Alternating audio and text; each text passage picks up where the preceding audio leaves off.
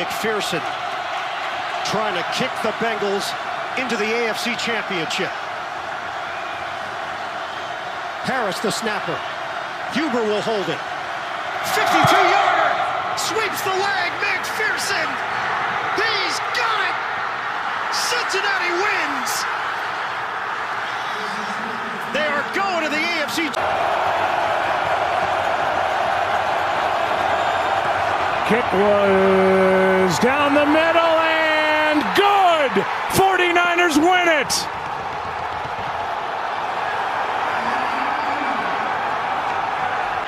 Thirty yards to win the game. Matt Gape boots it through.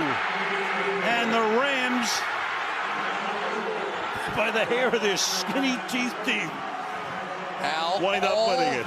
Three games so far, a walk-off field goal. Yes. Ingram have him come up on the inside, some of these guys. Allen fires it into wide open! Remarkable! Touchdown! Buffalo! Davis again! Allen could try to make it a three-point lead. Circling around at the 18. Now looks. Flings it back in the end zone. There's Diggs! Oh, Go, go! Down the middle. It's Hill in the open. Cuts it upfield. He might be gone. He is. Kansas City takes the lead with a minute to go from 64 incredible yard in 17 seconds. Down the middle to the end zone, and there it is.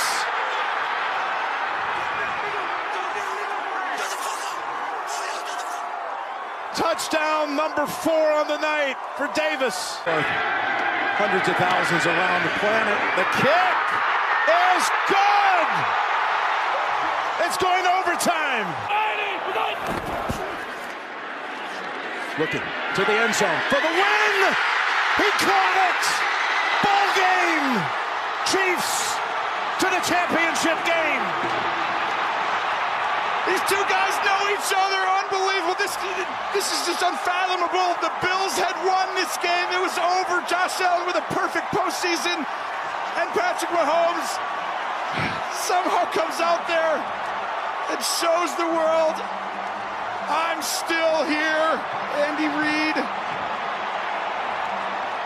talking to the refs. Oh my gosh, one of the great games you'll ever see. ¿Qué tal amigos? Bienvenidos a la Hall of Famers. Un gusto en saludarlos. Y pues bueno, fue el fin de semana más espectacular de la historia de la NFL en los partidos divisionales de esta temporada. Impresionante. Tres de los cuatro partidos se acabaron en la última jugada con un gol de campo ganador y aparte el último juego monstruoso, monumental, espectacular. Josh Allen y Mahomes. Qué clase de partido. Y les vamos a dar un montón de datos que pues obviamente van a poder dejar en claro la clase de encuentro que pudimos vivir. Fue impresionante, sin duda alguna. Y aparte, por si fuera poco, pues les tenemos también novedades. ¿Se retira o no se retira Tom Brady? También eso lo vamos a platicar y vamos a hablar incluso de Antonio Brown también, que pues por ahí sacó su, su post, eh, pues digamos que burlándose del equipo de los Bucaneros que quedaron eliminados. Y pues bueno, como dicen, fallece el rey y pues bueno, estamos listos para tener uno nuevo. Señores, amigos, bienvenidos nuevamente y pues un gustazo en saludarlos. Empezamos con mi Dani Maigo, que el día de hoy viene alegre y motivado porque, pues bueno, Tom Brady queda eliminado, mi Maigo. Me vale maíz ese pelado, yo ando feliz por otra cosa. Estamos frente a los nuevos reyes de la liga, señores. Es correcto. Qué partidazo nos dieron. Yo creo que no va a tardar mucho tiempo en volver a ver este una bueno, la rivalidad sigue, pero un partido de ese, de ese tipo, de ese nivel, la verdad es de que seguimos este, impresionados por cómo sucedieron las cosas. Eh, en este caso, desgraciadamente, uno de los, de los dos tuvo que perder, ninguno de los dos merecía un Super Bowl adelantado. Claro, claro, no. Es un Super Bowl adelantado y yo me doy por bien servido ahorita, aunque obviamente espero este, los, los partidos restantes, pero para que algo supere este partido, la verdad es de que sí está, está muy cañón, la verdad. ¿Qué tan especial no habrá sido, César, que nada más un dato que yo no he escuchado que lo mencionen en ninguna parte, pero que nos permite dimensionar la clase de partido que vimos ayer entre Búfalo y, el equipo de los jefes de Kansas City. Obviamente, pues todos pensamos en el circo aéreo que hubo de, de Mahomes y de Josh Allen. Sin embargo, sin embargo, ambos mariscales de campo fueron los dos mejores corredores de todo el fin de semana de los ocho equipos participantes con 69 y 68 yardas terrestres. Ni el Rey Henry que regresó con Tennessee este fin de semana tuvo tal yardaje. 69 y 68 yardas, mi César. Espectaculares los dos, ¿no? Definitivamente. Buenas noches, compañeros. Mi Pepe, Charlie, Dani, Chuy. Este, un gusto estar de nuevo acá. Excelente fin de semana. Eh, entrando un poquito en este tema, Chuy, y con, lo que dices, la verdad es que estuve pensando el fin de semana en, la cuestión de los corebacks, ¿no? O sea, te topaste con algunos partidos donde hubo de alguna manera algunas decepciones y demás, pero creo que podemos agrupar los corebacks en dos, en dos clases, ¿no? Uno donde dices e, el coreback que ganas con, o sea, ganas con este coreback, un ejemplo Garópolo, de que dices, oye, tienes un muy buen equipo, pero para que ganes, pues también, o sea, necesitas tener un buen equipo y puedes ganar con él, ¿no? El récord de él lo dice. Pero tienes el otro lado de la americana donde tienes corebacks que ganas gracias a, ¿no? Donde tienes estos dos corebacks que saben jugar muy, muy bien.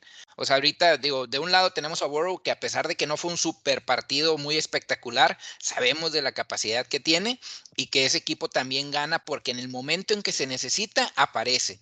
Y en el otro lado, pues tienes a Bills y a Kansas que los corebacks, vimos a Allen, ah, es, qué triste que se hayan tenido que enfrentar ellos, porque la verdad es que dieron todo de sí y no tenían otra, o sea, sus defensas se cansaron, o sea, fueron tanto, o sea, ya lo dijiste, Chuy, por el tema de, que utilizaron y extendieron las jugadas a mano poder.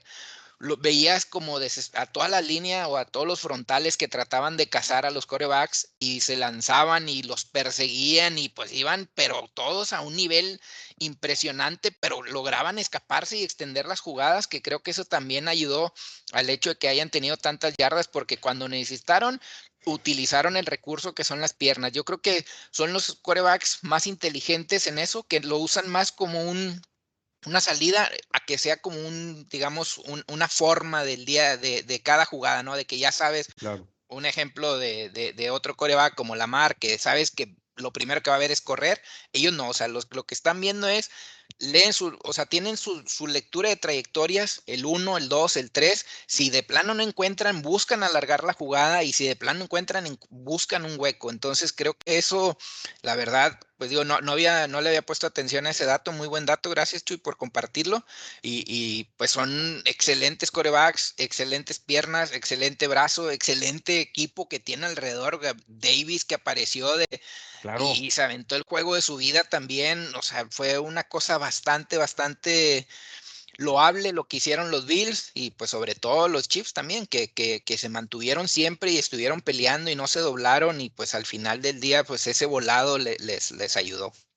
Claro, no, no, sin duda. Y, y yo creo, Pepe, que, que aparte de, del dinamismo a la hora de correr, la eficiencia a la hora de lanzar, eh, el, cargarse los dos a, sus respectivos equipos al hombro, yo creo que el hecho de saber manejar la presión, el, el haber lidiado con, con, la situación que se les presentó enfrente de la manera que lo hicieron. Estamos hablando de que entre los dos equipos tuvieron cinco cuartas oportunidades y las cinco las hicieron.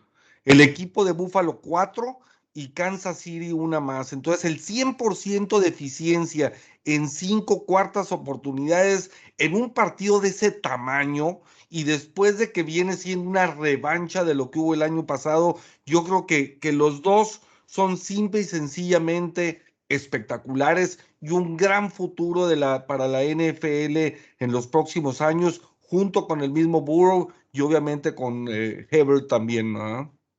Así es, ¿cómo estás, Chuy, Dani, Macías? César, gusto en saludar a todos y a toda la gente que nos está viendo.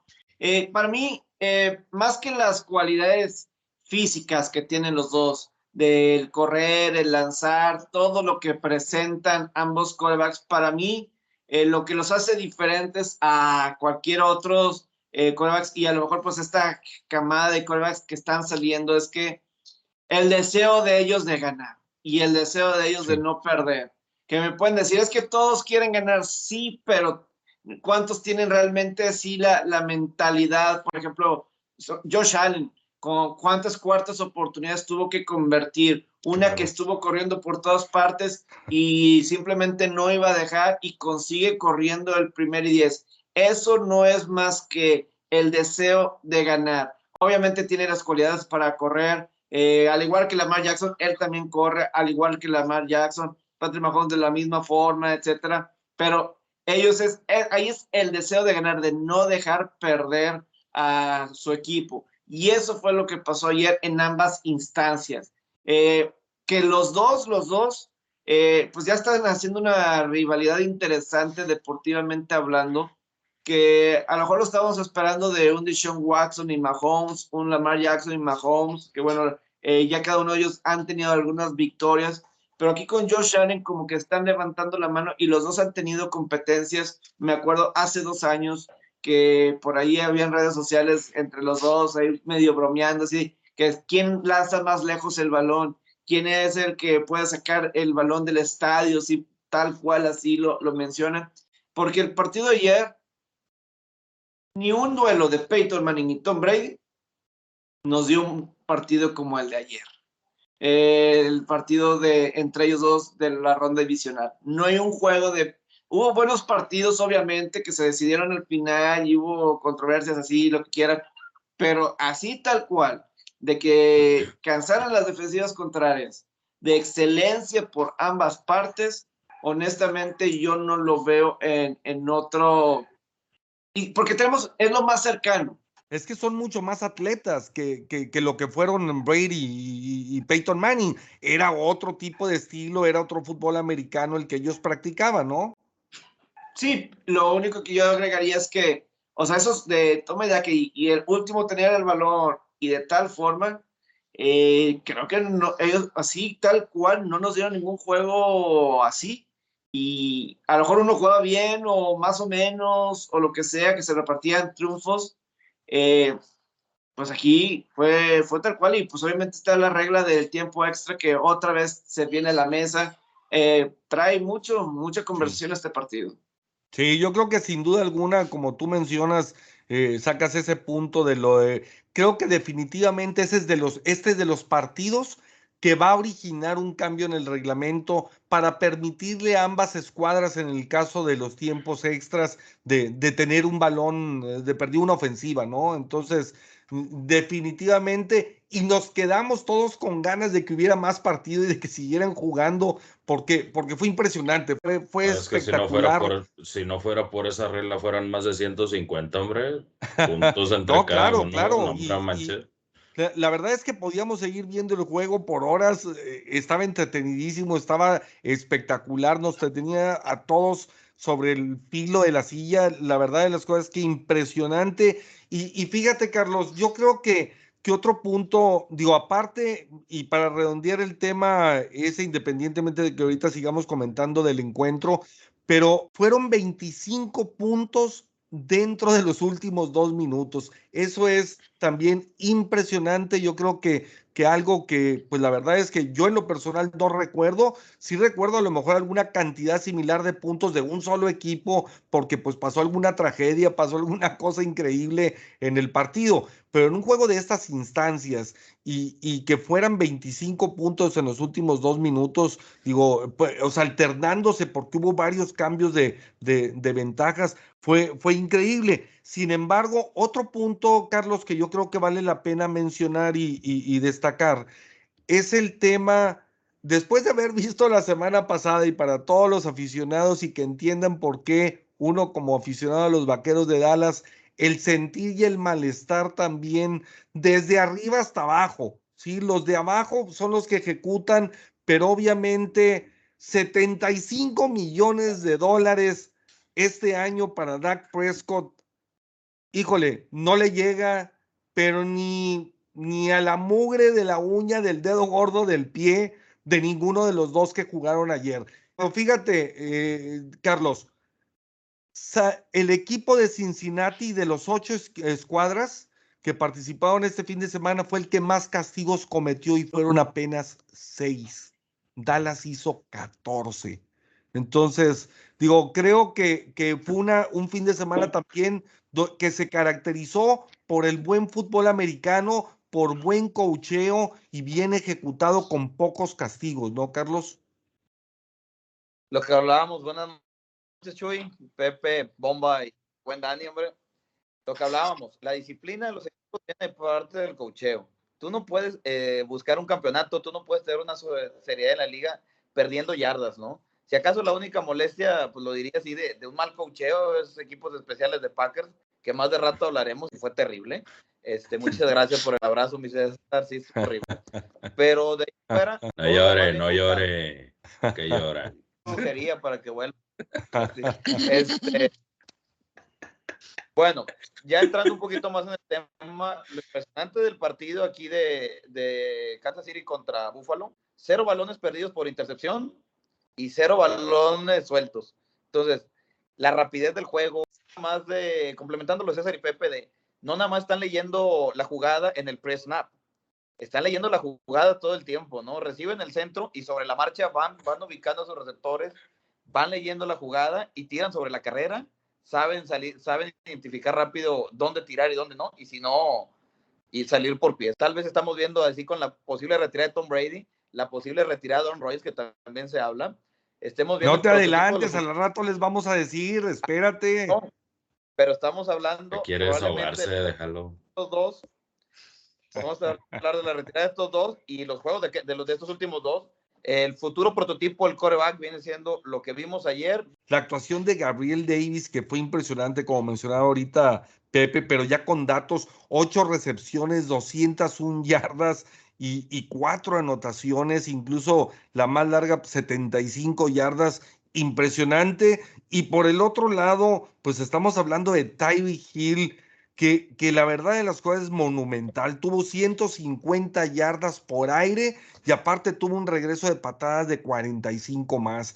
Entonces, digo, espectacular la velocidad de Tyree Hill combinado con la certeza de manos y la buena ubicación que tiene Travis Kelsey. Que, para mí, con todo y lo bueno que es Kittle, pero yo creo que Kelsey está un paso arriba y es un verdadero monstruo. Entonces, vimos en todas las facetas de, de, del campo, pues espectaculares jugadores, Obviamente las dos estrellas y la posición que más luce es la de mariscal de campo y fueron fenomenales, pero, pero también el cocheo de ambos, también todo. Tú, Maigo, eh, querías de entrada comentar algo sobre el cocheo de los Bills de Buffalo. Sí, Mayo, la verdad es de que en este caso, a pesar de ser el partido eh, más impresionante que, que hayamos tenido en lo que va de la temporada y probablemente así, así se quede, eh, pues en este caso no, no podríamos dejar, en, si, si fuera mi caso el ser aficionado de Bills, el dejar pasar ese tipo de errores que, que se pudieron haber presentado al final del partido. De inicio, estamos conscientes de que 13 segundos para poderte llegar a la zona en la que estuvo Kansas para poder anotar un gol de campo era prácticamente imposible, pero la verdad es de que Bills le dio demasiadas facilidades en cuanto a llegar a eso. Claro. O sea, desde, el, desde la formación que ellos utilizaron, desde el manejo de, del tiempo, que al final de cuentas también Bills puede manejar el tiempo desde una patada de kickoff, donde la pateas hasta el fondo y ni siquiera pudiste bajarle segundos al reloj, desde ahí empezamos mal. Y después el tipo de defensiva preventiva que se aventó Fraser en el, en el caso de ese drive, dos jugadas, desde la 25 hasta la 30 te llegaron a avanzar. La verdad es que es algo imperdonable. El señor ya prácticamente, si yo fuera el dueño o el manager de Bills, yo ya lo hubiera echado. ¿Por qué? Porque les llegó a quitar una gran posibilidad para poder aspirar a un campeonato. ¿Por qué? Porque ya la mayoría de los equipos, pues obviamente se va disminuyendo, la competencia es menor y él, el equipo que tenías enfrente, pues prácticamente era tu mayor eh, obstáculo, ¿no? Y estabas a punto de vencerlo, pero pues desgraciadamente este tipo de errores eh, les llegaron a pesar demasiado y pues la verdad es de que no, no puedes... Eh, realizar ese tipo de cosas cuando prácticamente en todo el juego te estuvieron vapuleando de todas maneras a diestra y siniestra, recibiste 42 puntos. Solamente tienes que aguantar dos jugadas para poder cuidar ese reloj y terminar el partido y poder hacer ajustes previo a la final de conferencia. Pero ni siquiera eso pudiste hacer. Claro. estaba, estaba discutiendo con un amigo, eh, el mamarracho de Monty, que le mando un saludo. Me dice, estoy dando mi pronóstico y les digo, ¿sabes qué? Pues este juego puede ser de altas. ¿Por qué? Porque ambas defensivas, pues la verdad es de que no son muy buenas. No, pero ¿cómo puedes decir que somos la mejor defensiva de la liga? Sí, compadre, está rankeada como la mejor defensiva, pero durante esos partidos que tuviste con equipos aspirantes, para el campeonato, para un Super Bowl, recibiste más de 25 puntos en la mayoría de ellos. Y Kansas no te iba a perdonar en cuanto a lo que le hiciste al Sunday Night durante temporada regular. O sea, ahí es los momentos clave donde se tienen que fajar y donde tienen que sacar la casta por el equipo para podérselo llevar en esta manera. No siempre vas a depender de Josh Allen. Estamos de acuerdo de que el señor puede, pero pues, al final de cuentas solamente necesitabas bajarle tres segundos al reloj y ni siquiera eso pudiste hacer. Claro, de entrada normalmente lo que haces en esa situación es una patada que, que a lo mejor vaya hasta la yarda 20 aproximadamente y que vaya dirigida pues, a uno de los jugadores pesados. ¿sí? Claro. A uno de los jugadores pesados del, del, del rival para poder que, obviamente sin arriesgar como en el partido de Tampa, que hubo dos patadas que salieron eh, a la yarda 40, impresionante también eso. Y, digo, la verdad de las cosas es que, ahora, otro dato que cabe, la, dos, dos yo, Yo hubiera hecho una patada, perdón, yo hubiera hecho una patada a la yarda 2-3 y que de ahí corrieran. Aunque sea tacleadas en la yarda 25, pero. Sí, pero al, final de cuentas te puedes quitar, o sea, eso ya, ya es. No, o, te puedes quedar con la pelota y ahí muere la jugada. Eh, digo, definitivamente. Tiras una. Pero, pero lo que sí voy, las últimas cinco posesiones de balón que hubo, las cinco empezaron en la yarda 25. Cuatro de ellas culminaron en anotación de siete, bueno, de seis y el punto extra, y uno fue gol de campo, pero aún así las cinco empezaron en la yarda 25. Entonces, eso es impresionante. Y lo otro, César, también irónico, fíjate lo que son las cosas, de los ocho equipos, el único equipo que no pateó un gol de campo este fin de semana, que no conectó ningún gol de campo, fue precisamente el, el equipo de Búfalo. El ah, equipo de Búfalo, Tyler Bass fue el único de los ocho pateadores que no realizó ningún gol de campo, ni siquiera un intento, y fue el equipo que perdió. una conversión, sí, tiene razón. Pues la verdad de las cosas que es, también es otro dato que, que, la verdad es que me sorprendió. Me puse a sacar todas las ofensivas, a ver las repeticiones otra vez, a ver en qué yarda empezaban, cuántos minutos se llevaban, y empecé a llevar aquí todos los datos y todos los números y todo, y me doy topando con eso y dije, ah, ah, ah, ah, órale, es el único equipo. Y, es este, que yo este creo que desde va a ser más repetido. Este partido va a ser más repetido que el de bomba contra los Chargers que tenía hace dos episodios. Fácil. O sea, ese- yo, yo pienso superarlo de aquí al miércoles, yo creo. Y eso que estuvo Sí. muy bueno. De, de eso de los pateadores, y, y yo creo que en el caso de Bills lo, lo, lo vimos desde el inicio, ¿no? Desde aquella cuarta, desde que se la juegan en cuarta para la anotación de Singletary, yo creo que desde ahí iban claros, ¿no? Sabían que ellos tenían que ir por, por siete siempre, porque de otra manera sabían que también que Kansas les podía responder con siete y cada juego iba a ser a estar a hacer un tiroteo. Entonces, por, por esto creo que ayudó a que, a que Taylor Bass no, no, no tuviera esa oportunidad de patear un gol de campo. Y por el otro lado, pues el, el pateador de este Buckner de, de Kansas, Sí. pues sí tuvo que hacerlo por el tema del tiempo y pues para empatar, ¿no? Entonces creo que fueron una cuestión de situaciones y pues que también se están acabando el tiempo. Ahora, del otro de las jugadas, pues Chihuahua, pues concuerdo con Dani de, de- del sentido de, oye, pues si te queda, ya está bien, ya pateaste, de- alguna manera te la valgo porque dices, bueno, se la das a que aquí el regresador y qué tal que te, que te anota, o sea, cómo quedan, ¿no? También. Pero por otro lado es el tema de jugar prevent en este tipo de instancias, sí. ah, que, que, que es, es lo que te dice el librito muchas veces, pero también muchas veces ya te, o sea, no entiendo cómo ahí los analytics no se Sí, actualizan, es cuestión de lógica. Pero, pero al final, oye, todo el juego estuviste jugando pegado con Kelsey, todo el juego pegado con, con Sí. Chita. Y no, y en el momento clave lo sueltas, pues no, no, te van a encontrar un hueco y dándole tiempo a Mahomes también, pues, eh, pues menos, o sea, menos ibas a tener chance. Entonces fueron ciertas decisiones ahí que también de plano, pues sí afectaron, pero pues yo, yo la verdad es que no tengo reproche de nada, o sea, la verdad es que pues es un partidazo para, para uno como aficionado a la NFL, no así aficionado a cualquiera de los dos equipos, yo, yo me imagino las emociones de, los equipos que estu- de los aficionados de esos equipos, pero, pero la verdad es que un juegazo, o sea, que, que quisiéramos vol- volver a repetir y, y no, no dudo en que, en que los Bengals también se puedan poner en un tiroteo contra, contra Kansas, ¿eh? Lo que sí Claro. voy a decir lo de Tredavious White, eh, pues aquí a lo mejor fue donde ya se extrañó a final de cuentas que probablemente el mejor esquinero de la liga, pues a lo mejor con Jalen Ramsey sí puede haber una discusión, pero sin lugar a dudas, Tredavious White lleva años, todo- desde que está en la liga, siendo de los mejores esquineros de toda pero la acá NFL. también tenías, acá también tenías fuera a Matthew.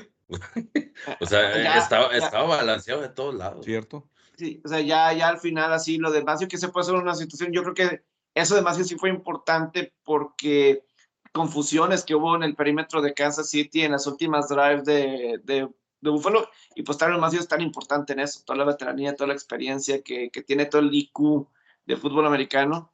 Y, y, y para Buffalo, lo puse yo en mis redes y lo, aquí lo digo también, tiene que ser la derrota más dolorosa, quitando a lo mejor nada más el Super Bowl 25, que el gol de campo eh, falló y hubieras ganado el Supertazón, pero hasta nosotros tres no tuviste ni, no estuviste ni cerca de ganar el Supertazón en esos otros tres que tuviste. Este, como decías, eh, estaba todo para ellos, o sea, el equipo que tenías, las circunstancias, por otras partes, para que tú, Búfalo, llegaras y fueras campeón del Supertazón.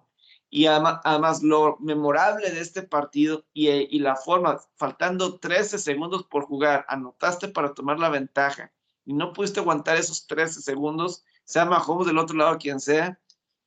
Tiene que ser. Buffalo tiene mucha historia de derrotas así muy dolorosas. Creo que está. Nada más la de Norwood, si acaso. Es la única que dirías, híjole, qué, qué dolor para, para la afición de Buffalo otra vez. Sí, sí, no, sin duda. Digo, obviamente son de las que duelen, pero, pero yo, depende la óptica también, Pepe, porque yo, por ejemplo, pues te molesta más perder como perdimos la semana pasada los vaqueros, sí, eh, que, que perder de esta duele más que la forma, de los vaqueros. porque Chuy. no le puedes reclamar nada a nadie, Pepe. No, no, pero, o sea, los vaqueros no se merecían estar en el juego la semana pasada contra San Francisco. San Francisco les, los puso ahí con la oportunidad de, de ganar de Garópolo y mal, mal manejo del partido de ellos. Aquí, Búfalo. Igual, igual que Tampa, yo creo, ¿no? También igual que Tampa. errores de, de Rams. Sí. Sí, igual Tampa no tenía nada que estar haciendo en este juego. Ándale, ándale, güey. es la verdad. Búfalo faltaba 13 segundos. 13 segundos. Y no pudieron. ¿Cómo es posible?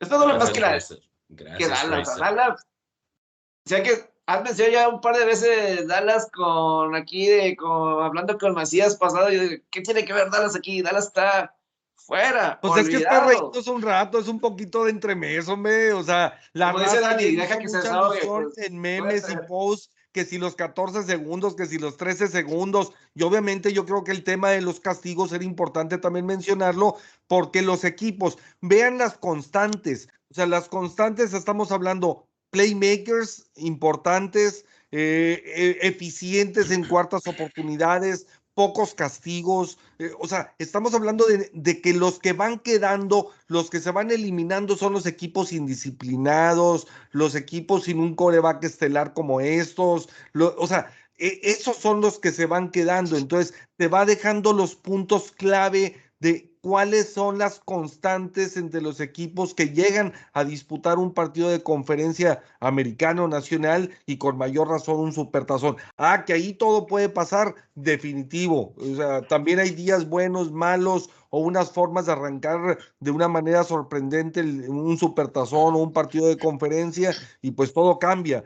Pero, pero no, sin duda. Ahora, por el otro lado también algunos jugadores, por, por ejemplo, Stephon Diggs, tuvo únicamente siete yardas. Tuvo tres recepciones para Pues siete yardas. Entonces, todo el juego. digo, obviamente también, pues eh, fue algo que aprovechó Gabriel Davis, pero, Sí, claro. pero, pero lo de lo de Diggs con esa, digo, eso sí hizo un atrapadón de la conversión de dos puntos impresionante, como se contorsionó en el aire para, para jalar el balón que iba contrapié. Pero, pero bueno, señores, pues no sé si, si quieren pasamos al, a la, al segundo partido de, del día, eh, que también pues fue muy ofensivo. Obviamente el equipo de los Bucaneros y, y los Carneros, que la verdad de las cosas no tuvo, o sea, el equipo, el equipo de los Bucaneros llegó hasta el final del partido porque los Carneros lo permitieron. La verdad es que yendo con ventaja de 27 a 3, un centro impresionantemente espantoso que ni siquiera estaba listo Stafford, que, que, que la mandan como 20 yardas o 25 yardas atrás, dos balones sueltos que tiene también Cam Akers, eh, eh, digo, y, y hasta Cooper Cup se contagió eh, en un principio. Y la verdad de las cosas, eh, este, César, que, que medroso, miedoso y timorato el entrenador en jefe del equipo de los Carneros. Sean McVay, a pesar de todo lo joven, a pesar de todo lo innovador que ha sido, de que en lugar de darle prioridad al draft, contrata estrellas y, y pues vemos, trajo a Stafford, trajo este, a Von Miller y, obviamente trajo a OBJ, que también ha tenido una espectacular postemporada, pero, pero híjole, o sea, la, la, verdad es que no puedes permitir un equipo y ya después la presión psicológica de sentir, híjole, ahí viene Brady otra vez y ahí viene Tampa otra vez, porque a final de cuentas el equipo, aunque mermado, pero seguía teniendo muy buen cocheo porque tiene dos coordinadores eh, ofensivo y defensivo muy interesantes y un head coach también con mucha experiencia en, en Arians. Pero bueno, si no ha sido por la magia de, de Matthew Stafford y lo increíble, César, tan cuestionado por toda la estadística que por ahí mostraste que existe, pero que existía con Detroit. Y a final de cuentas, Stafford tuvo un partido espectacular y creo que fue el artífice de la victoria del equipo de los Carneros. ¿no? Sí, concuerdo un poquito ahí contigo en el sentido de, del Un tema poquito. del sí, en el, en el coacheo, Ah, o sea, Sí, en el también. eh, el Ajá. coacheo es, es, es parte no estás importante. tocando Yo nada más. Sí, pero, pero más importante es también del otro lado, que, que siento que eh, por un lado recuperaste toda la- todos tus jugadores clave en la defensa de Tampa Bay y durante tres cuartos te pasaron por encima. La verdad es que no pudiste con, contra Cooper Cup, que se quedó con esas últimas Correcto. recepciones bastante buenas. Al final tuvo nueve recepciones para 183 yardas.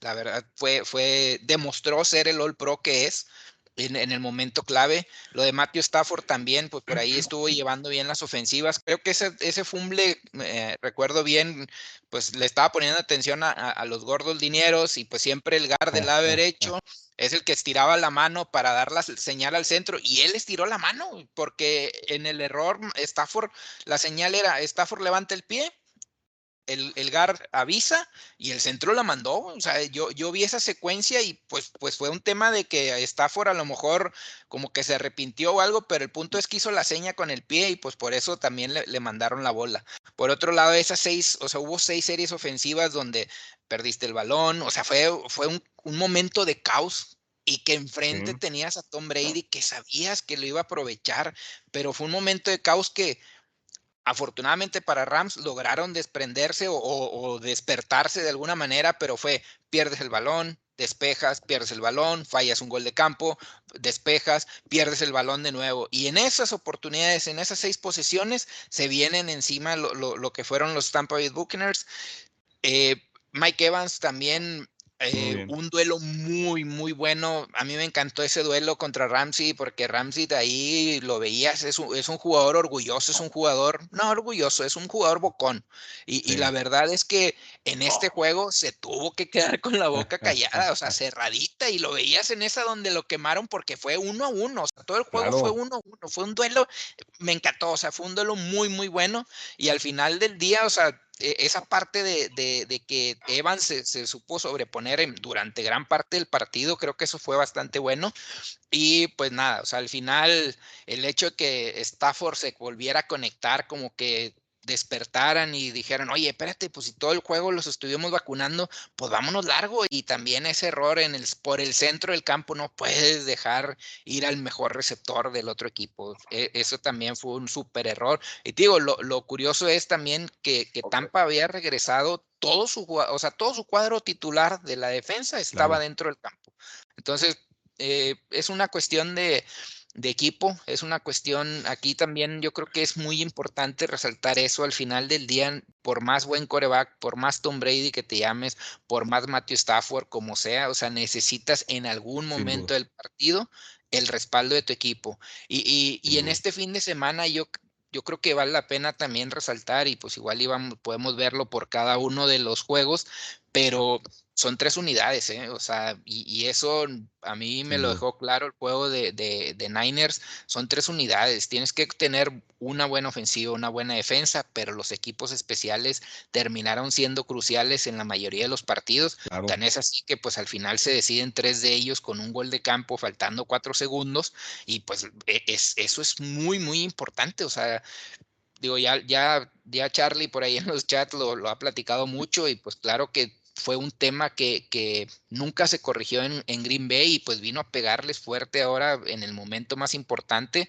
Pero al final del día creo que todos los equipos o los equipos que quedan más bien ahorita deben de poner especial atención más que nunca en el tema de los equipos especiales por ahí se quejaba, ¿no? Este, la Fleur decía, oye, pues es que los Niners, lo que vi es que ellos utilizaban jugadores titulares para entrar en, en, en equipos especiales. Pues, sorry, papá, pues, o sea, es todo nada, compadre. O sea, tienes que meter con todo, o sea, no, no, no te puedes guardar nada. Y la verdad, si tú le pones a un, a un flaquito, güey, a un linebacker, pues te va a hacer garras y pues por eso les, les pataron, les taparon la patada, ¿verdad? O sea, fue, fue un buen fin de semana en, en ese sentido los equipos especiales y con eso cerraría pues la opinión ahí también de los Buccaneers. No voy a entrar a hablar de, de Brady, pues, la verdad es que yo creo que no? es porque ¿Por no? pues, a ver, a ver, no, espérame, espérame, pero espérame. ¿por qué no? De Si se la pasan como lo hablando dije, a de ver, él. ahorita te doy ¿Por qué juego, mi a ver, ahorita te doy juego, es que es espérame. tuyo, güey. Te, te respeto, No, yo no, el yo no amor me quiero burlar, yo no tengo comentarios. A, a ver, primero, primero voy con mi Pepe. Mi Pepe, de, de antemano sale Antonio Brown con su post ahí con eh, diciendo eliminados y, y obviamente riéndose, pero, pero, y lo, y con tomando de punto de partida lo que mencionaba César ahorita de que necesitas playmakers, sobre todo en estas instancias. Estamos hablando de que Tampa este año con Antonio Brown tuvo siete ganados, cero perdidos. Sin Antonio Brown, incluyendo también la postemporada en general, estamos hablando de que tuvo siete ganados, cinco perdidos sin Antonio Brown. Entonces yo creo que, que independientemente, lástima, porque no tiene defensa alguna con las actitudes, o sea, todavía burlándote del equipo del que tú fuiste parte y con el que tú fuiste campeón. o sea, manos, y a la claro, o sea, y- pero eso no quita que te falta, te faltaron playmakers. O sea, ¿de, quiénes hablamos que respondieron ayer, aparte de, de, a la ofensiva? Aparte de lo que decimos de Brady, las estadísticas y el que haya bien o mal anotado y alcanzado el marcador, pues estamos hablando de Fournette que regresó porque fue efectivo por aire, tuvo nueve recepciones y, por, correr, por corridas tuvo 50 yardas. Eh, entonces tuvo un, un, buen desempeño después de varias semanas de estar inactivo y obviamente lo que decían también ahorita de Evans. Pero, pero de en fuera, pues le faltaron armas, ¿no, Pepe? Pero yo no creo que eso haya sido factor ayer. Para mí la razón que pierden ayer eh, y la desventaja de 27-3 es que ese frente ofensivo de Carneros es muy, muy rápido.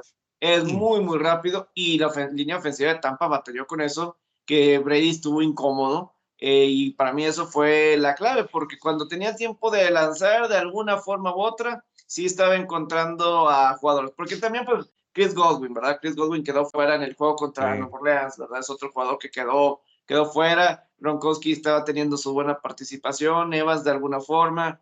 Digo, lo de Antonio Brown, este, no tiene perdón, no tiene perdón. Antonio Brown vio un tuit así particular de eh, que Lamar Jackson, Lamar Jackson no sé qué le puso, digo, ya está su primo, ¿verdad? Con Marquis Brown, ¿verdad? Que quiere jugar con Lamar y Lamar nomás le puso una carita ahí de diablito, ¿no? Así como Para mí, para, mí Antonio, bueno, iba a decir que es como Conor McGregor, pero bueno, mínimo Antonio Brown es da resultados. Conor McGregor hace mucho que no gana absolutamente nada. Pero eh, el, el, punto es que es mejor hablar de Brady de lo que está, pues lo que empezó en su podcast con Jim Gray, etcétera, de que va a hablar con su familia, está pensando por su familia, qué es lo que necesita su familia, sobre si va a jugar o no. Si Brady decide retirarse, realmente creo que sale en lo alto. Por más que haya perdido, eh, jugó bien, eh, mejor de lo que la gente piensa, eh, touchdowns, yardas, o sea, a los 44 años de edad, a lo mejor no es MVP, pero creo que tú una temporada de esa calibre, o sea, no tienes que ganar el MVP para decir que tú eh, estrictamente calibre de MVP. Y entonces sale a lo alto. En agosto cumple 45 años, era la meta hasta los 45 años, entonces de alguna forma ya lo cumplió. Lo único que pudiera decir a alguien que le podría faltar, pero yo creo que es más bien ego de él, etcétera, etcétera el récord de pases de touchdowns con Rob Gronkowski, esa pareja que pues para, me imagino que para ellos podría ser especial, pero fuera de eso tiene ya todo. Fíjate, yo te voy a decir, y incluso por ahí puse en Twitter eh, que, que, iba a decir el por qué, bueno, para empezar la decisión de Brady en cuanto a si se retiraba o no, y, y el por qué. Y ahí, ahí les va el punto. Claro que después les voy a dar otro comentario adicional. ¿Por qué yo en lo personal creo o creía ayer a las, después de terminado el partido, no recuerdo ni qué horas eran, las seis, siete de la tarde, que, que, finaliza el encuentro, yo, yo mi análisis es, no se va a retirar. ¿Por qué? Porque este mismo año se retiró Ben Roethlisberger. ¿Y qué significa eso?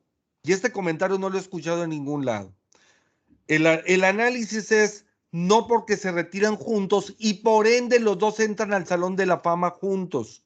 Y, el, y, la entronización es en Canton, Ohio, casa de los acederos, a tres horas de Pittsburgh. Siempre, eh, digo, es el equipo que más integrantes tiene. Entonces, yo creo que, que imagínate emotivamente, la, porque a pesar de todo, y dado que es considerado por muchos el GOAT, que vamos a dejarlo así y no vamos a polemizar en si él, si Montana, pero cuando menos, como decía Pepe, está en ese calibre, vamos a ponerlo de esa forma, para no meternos ahorita a polémicas de si es o no, pero, pero está en ese nivel, entonces al estar en ese nivel, él sería el último, él sería el último de la, de la clase de ese año en ser en pasar al frente, en dar su discurso, etcétera. Después de un pico tan alto que habría con el 70% de los asistentes acederos, ¿sí? Y después de toda la emotividad,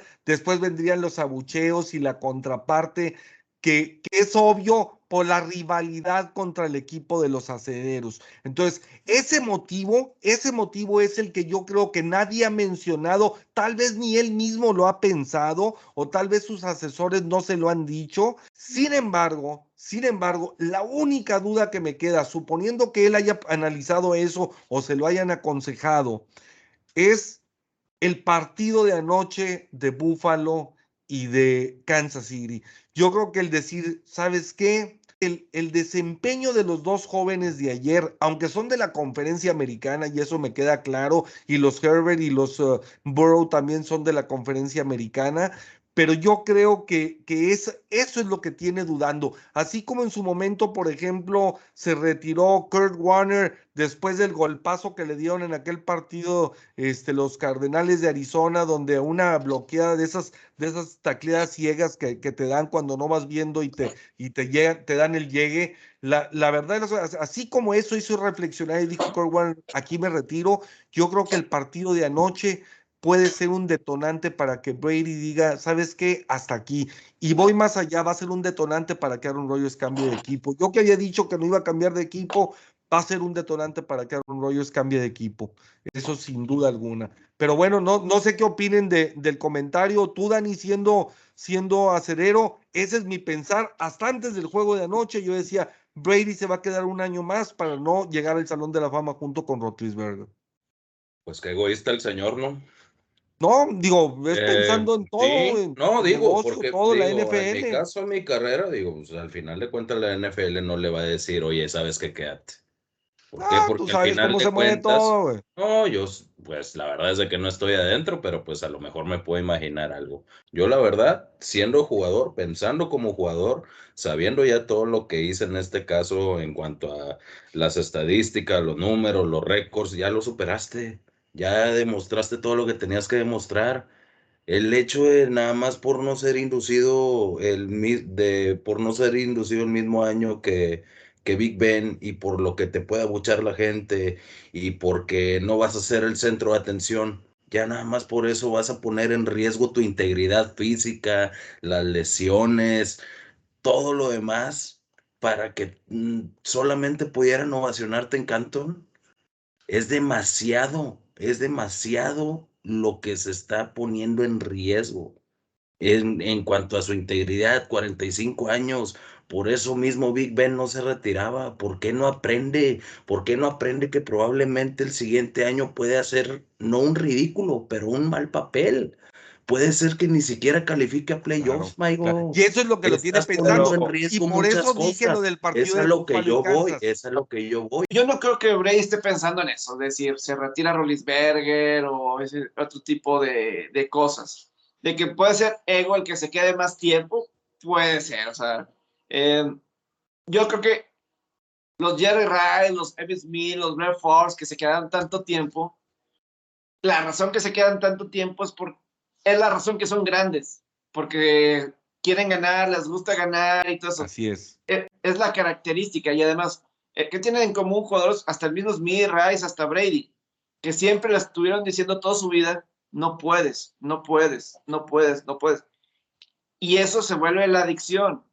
Y por eso Claro. ganan, porque ganan, porque escuchan eso. O sea, el mismo Josh Allen, lo podemos ver, solamente Wyoming lo reclutó saliendo de preparatoria, por ejemplo. O sea, tienes eso, y entonces eso escuchas en tu mente. Y, y para mí es la razón que estos jugadores a veces se tardan más de tiempo. Brady duda. puede jugar todavía un año más. Eh, creo que lo- eh, el pase a Mike Evans es un- una muestra que todavía puede jugar un año más si, si quisiera y a un buen nivel.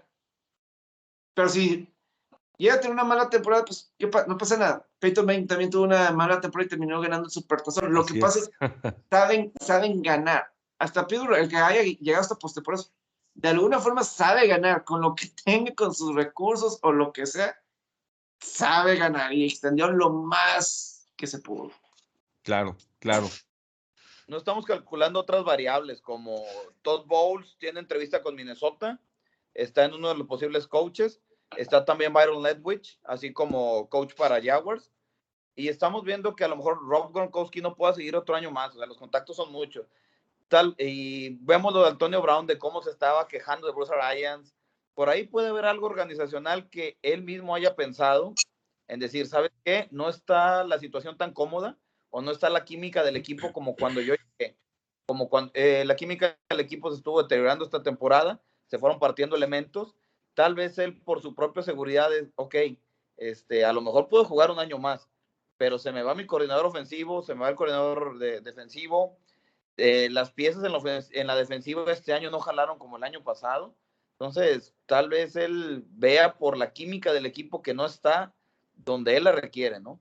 Importante, además de todo lo que le pasó en presión con Rams ayer, y pues la misma esposa y la familia cuentan. 22, 24 años de una profesión de tanto desgaste y golpeo. Retirarte físicamente pleno. Este, convivir con tus hijos, ser el padre, eh, convivir con tu esposa. Este, creo que ya le toca un poquito de armonía familiar y creo que mucho también tiene que ver lo familiar con lo del equipo y la química que puedan tener.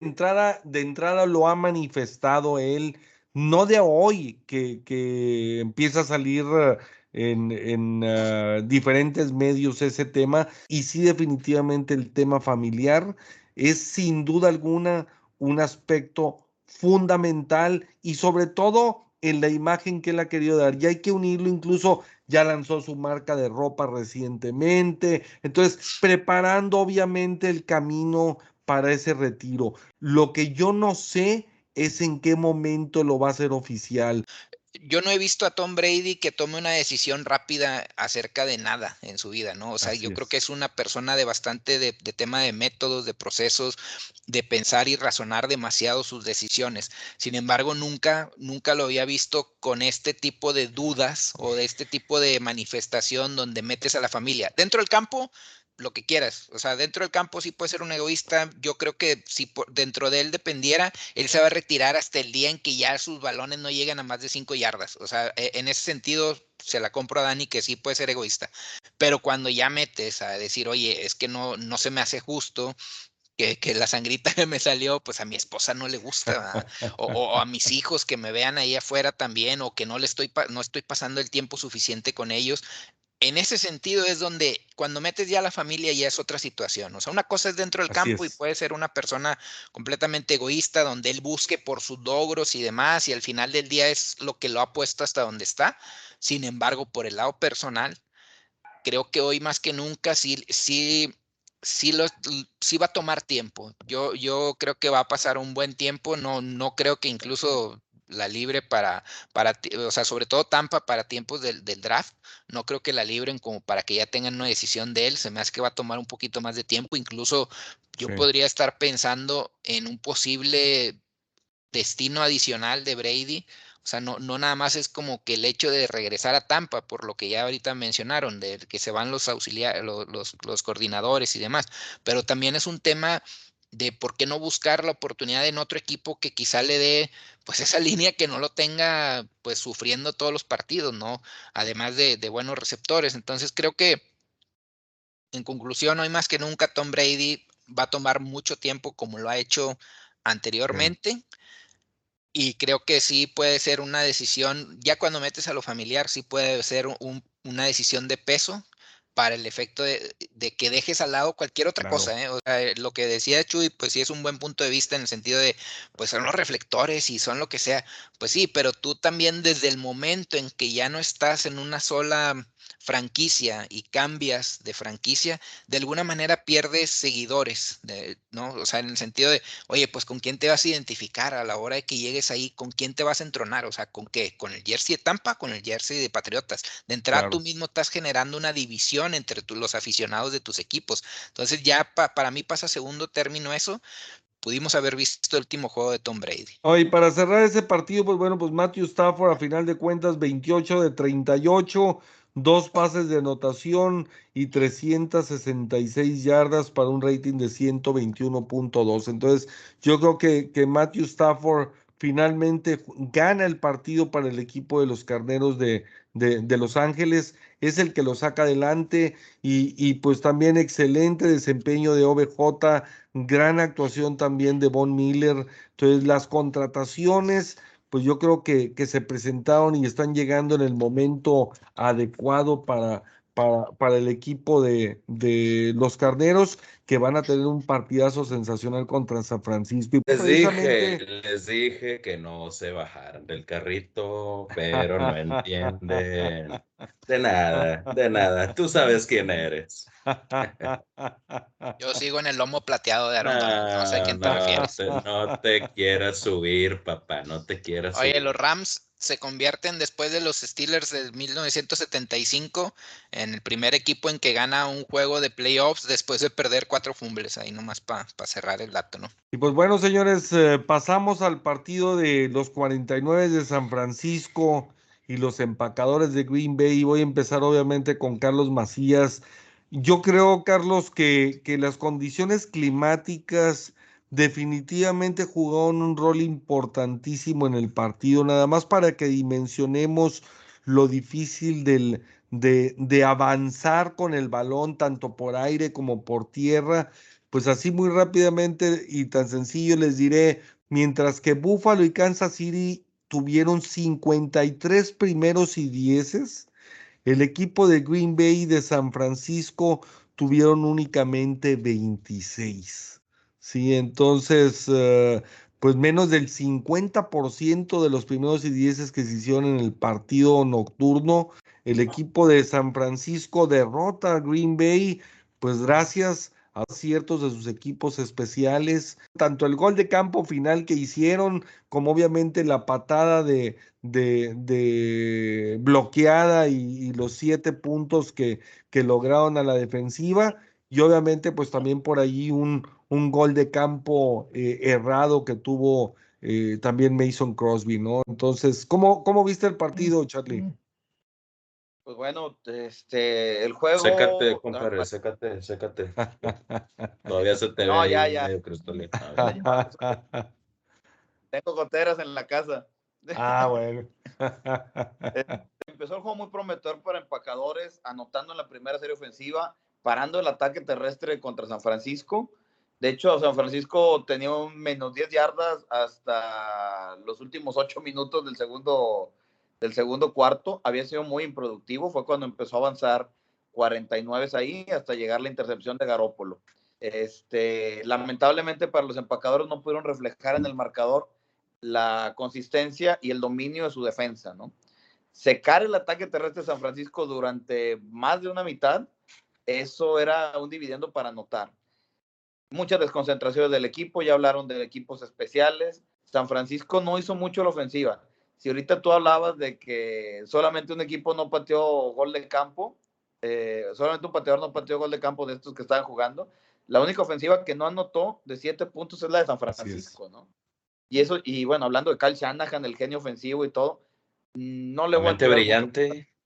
la mente brillante, no pudo hacerle un daño ofensivamente. El detalle es, también la defensiva de Green Bay cuenta una excelente labor de Joe Barry, que lo trajiste para, para este tipo de encuentros. Se vio muy bien la defensa. Y bueno, si le podemos, eh, todo el juego parecía ya arreglado cuando Green Bay iba a patear la bola con cuatro o cinco minutos. Una ofensiva de San Francisco que ya tenido problemas, que sabías que no te iba a anotar de siete y que es muy lenta de proceso, gasta mucho tiempo en, en el reloj. Viene el bloqueo de la patada, te anotan, vuelves a agarrar el balón ofensivamente, donde esperas que Aaron Rodgers te, te saque el partido, como en infinidad de, de, veces lo has intentado. Los detalles de los equipos especiales son algo que durante todo el año le pegó a Green Bay. Nunca los corrigió el coach Matt LaFleur. Eh, somos, como ya he dicho, una organización lenta en transición para cambios. De hecho, hoy en la mañana comentaron de que no van a correr al coordinador ofensivo aún, que apenas van a analizar, analizar la mala temporada que tuvieron ahí. No, para mí no habría mucho que analizar. No es una organización reactiva. Y bueno, muchos detalles organizacionales de lenta transición es lo que lleva a Green Bay a esta derrota. Al fin se tenía la defensa, la ofensiva no estuvo trabajando también, pero era efectiva. Lamentablemente para Aaron Rodgers en Green Bay, siempre algo tiene que fallar para no llegar al gran juego y pues bueno, lamentable esta decepción, desastre de este año, viniendo equipos especiales. No sé qué opinen.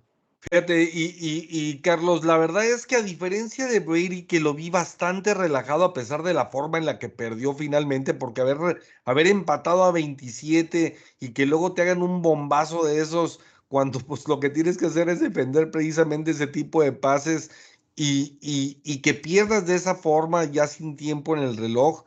La verdad es que salió súper relajado y súper tranquilo, sin gestos, sin, sin reacciones negativas ni nada, ni, ni nada Tom Brady. Sin embargo, Aaron Rodgers sí se le notaba desencajado completamente, o sea, se le notaba que, que híjole, o sea, porque como decía ahorita eh, César, en el caso de lo Brady, igual en el caso de Rogers, ya no es un tema de lana, es un tema de, de, me gusta el juego, me gusta el deporte, me gusta competir, me gusta ganar el legado, etcétera, etcétera, porque, porque eh, ahorita que decían, por ejemplo, egoísmo, no, es simple y sencillamente que cuando tienes carreras tan longevas como esas, donde sacrificas precisamente tantas cosas para poder tener un desempeño como esos, pues a final de cuentas, la distancia que, ha, que hay entre él, porque bien o mal, en el caso de, de, Brady estamos hablando de ser comparado a, nivel de la historia y de todos los equipos de la NFL, pero mientras que en el caso de Aaron Rodgers sigue empatado con un mismo supertazón con, con uh, Brett Favre y tenga aparte uno menos que Bart Starr, pues la verdad de las cosas es que dices tú, híjole, o sea, hasta mismo Peyton Manning con Eli terminaron empatados 2 a 2, ¿sí? Sin embargo, Aaron Rodgers se le notaba por eso lo desencajado y yo creo, sin embargo, que el aspecto climático, el frío, ya le empezó a pegar a él también. Si no dimensionamos lo que es jugar a 16 grados bajo cero y con el factor del viento a 25 bajo cero. Digo, estamos hablando de que las yardas por pase promedio fueron 4.6 en el caso de San Francisco, 5.8 en el caso de Green Bay y el ataque terrestre fue 3.7 San Francisco y 3.4 promedio por carrera Green Bay. O sea, es muy difícil jugar a esas temperaturas y el segundo tiempo que aparte ya estaba nevando, etcétera. Entonces, digo, la verdad es que yo creo que, Aaron Rodgers va a cambiar de equipo y va pues siempre y cuando también el juego, el juego de Buffalo y Kansas City no lo haga recapacitar en, sabes que este juego ya es de jóvenes y pues ahí nos vemos. ¿verdad? Viene una época en donde él dijo, va a pensar, hoy escuché la, la entrevista con el coach, con el coach LaFleur, donde comenta que toda la gerencia, el presidente Green Bay, eh, el operaciones y el mismo coach, lo quieren de regreso y van a intentar ver, no, van a intentar ver cómo este, cómo tener un equipo que le, le agrade y van a intentar eh, meterlo en las decisiones de equipo para que él esté consciente, como lo hicieron la última parte del año. De hecho, en la misma entrevista final del partido eh, habló directamente, o sea, no quiero una reestructuración eh, y voy a hablar con la gente de la gerencia sobre mi futuro. Entonces ya está abriendo el diálogo con la gerencia. Hoy la gerencia por parte del coach suelta el primer golpe en decir no vamos a buscar una reestructuración, que creo que para para los términos de, en números, en una división donde eh, Minnesota no va a tener, entre, no tiene entrenador, donde, donde Dan Campbell tiene un equipo que apenas ahí está empezando en la reestructuración, este, donde está Chicago, que ha dado lástimas y también busca coach. Entonces, si Aaron Rodgers se va a la segura, se baja el sueldo, empieza la reestructuración, agarra a sus muchachos, meten, lo mete en la planeación, en cosas que él quiere, tal vez su destino, su mejor destino sea Green Bay. Si se retira Tom Brady, pues te quitas un rival de encima. Para irte a, a Tampa Bay, a empezar de cero, a ver cómo está la organización. O otro equipo. Otro equipo. Entonces, estás viendo que tus rivales ahorita serían los Rams, sería un San Francisco que a lo mejor cambia a Jimmy Garoppolo a Trey Lance y otro equipo que no salga por ahí, ¿no? Y juega la cómoda, puede retirarse en Green Bay y algo claro. que dijo el coach en la mañana, al parecer Jordan Love no está tan, tan listo como se crea, este, que sigue fallando su juego. Quítale el tan. Que, ¿eh? el Quítale el no tan. está listo. No está listo, ¿no? Este, hizo unos comentarios diciendo su labor de sacrificio y todo lo que ha hecho, pero cuando dijo hay mucho espacio para él por mejorar eh, y que ellos quieran desesperadamente a Aaron Rodgers es probablemente eh, se equivocaron en la selección, entonces vamos a ver qué pasa, ¿no? Va a estar interesante la pretemporada para el Sí, yo iba a decir exactamente eso que decía Macías y lo había pensado en estos días. eh, Realmente Rogers, pues quiere una oportunidad para el Supertazón. La mejor la oportunidad la tiene ahí en Green Bay. Eh, que convencen a Davante Adams de quedarse, que le den lo que sea necesario. Hasta algún punto, el juego del, del sábado contra San Francisco, él también contribuyó con el problema. Así No, es. la, la ofensiva no metió las manos y él es parte de esa ofensiva. A mí se me hace increíble que el, lo- el líder, los dos que lideraron en recepciones, Aaron Jones y Davante Adams. Jones terminó con más yardas que Adams. Para mí eso es un problema, no por Adams, sino no puede ser que no tengas un segundo, tercer receptor. Y Claro. fue decisión de Aaron Rodgers de traer a Rand- Randall Cobb. Fue decisión de Rodgers de traer a, a, a Randall Cobb. No fue la gerencia, fue de él. Entonces, y como que al final sentí que se desesperó, como que, o sea, él, él mismo se desesperó, pues como que ya no se puede más, o, o no sé. Y la presión le llegó, que fueron cinco capturas, que eso también hay que hablar bien de San. Francisco, ¿verdad? Las diez capturas que tienen en dos partidos en playoff. Pero, ahí digo, Royals, ¿cuál es el problema en Green Bay? La situación como se viene en la nacional, y, y yo lo he dicho mucho lo de la americana contra la nacional. Ahora sí, ahora sí la Nacional va de un bajón impresionante. Y yo creo que desde ahí está, o sea, la mejor división, la oeste, ahí están los dos equipos en el juego de campeonato para definirlo. Y luego, si, si se sale Brady, si se sale Rogers de esa división, ya los, si los vaqueros no lo aprovechan, pues, ¿qué, más, verdad? Este, Está Jerry Jones, hombre, está Eh, Jerry eh, Jones. Y- ya, ya si no los vaqueros aprovechan esa situación, entonces eh, que se vayan a la conferencia del sureste si quieren los vaqueros compadre, o no sé, Vaqueros Phoenix podría, Sabres, no sé. quedarse, Vaqueros podría quedarse nada más con Washington y ni así, güey. O sea, Ahora, Y, y la otra que a lo mejor no había considerado y que a lo mejor ayer después de ver también a los de la noche se logró por primera vez es que él también se retirara. Claro, es algo que pareciera estar fuera de toda lógica y de toda posibilidad, sin embargo, pues todo puede suceder, ¿no? o te irías a la americana con esos, con esos coreback que creo que es no necesario, ¿verdad? Sí, no lo veo con esa hambre, fíjate. Yo, yo no lo veo con esa hambre de No. decir, ah, mejor me no, voy a no la quisiera americana. competir de esta No. manera, güey. No, güey, pues no, está mejor que allá ellos se, se hagan garras y yo acá, pues si no puedo con allá de perdida ahí que lleguen cansaditos, pero sí, o sea. Aaron Rodgers se convierte en el primer coreback en la historia en perder cuatro juegos de postemporada contra un mismo equipo. O Ay, sea, Dios. para, para No, cerrar no, ahí hombre, ya. ese, ese tema, ¿no? Pasemos mejor ¿Para allá al le echas equipo de la mi herida, Pepe. güey? No seas mamila. No, está- Vamos a, vamos a bajar Ohio mejor. No, no, no, te la bañaste. La bañaste. Dile, compadre, que mínimo ganó, no que Car, no lleva ni uno de playoffs. Defiéndete Pues tú mira. también, güey. Ay, Oye, Dios y, y, pues se perdió ya, digo, la dinastía de, de, de Rodgers también, pues ahorita con estos nuevos corebacks, pues Mahomes ya lo hizo un lado, ¿no? La verdad es que en tema de resultados en playoffs, y, y es Ah, difícil, sí. quedándonos un poquito con lo que decía Charlie, de, de 13-3 sí está bien, y, y pues es lo mismo también que, que, que tuvo Kansas, ¿no? O sea, Kansas ya tiene cuatro finales consecutivas, y, y, y en- pero hubo una evolución. Pero playoffs, ¿qué, qué, qué está pasando en playoffs?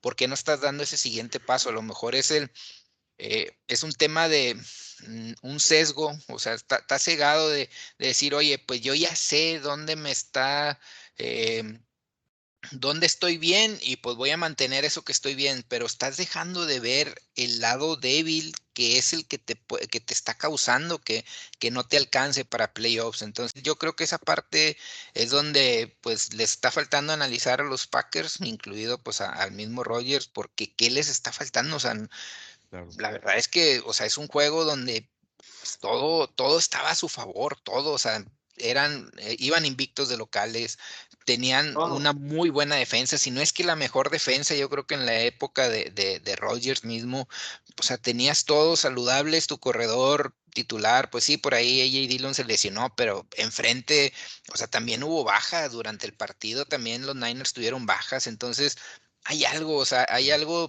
que, que, que, quizá ese mismo conformismo, esa simpleza con la que vas llevando la temporada, decir, es que yo sé que cuando voy a apretar lo voy a lograr, piensas que lo vas a hacer en playoffs, pero no, se te olvida que playoffs es desde la primera jugada juegas a full.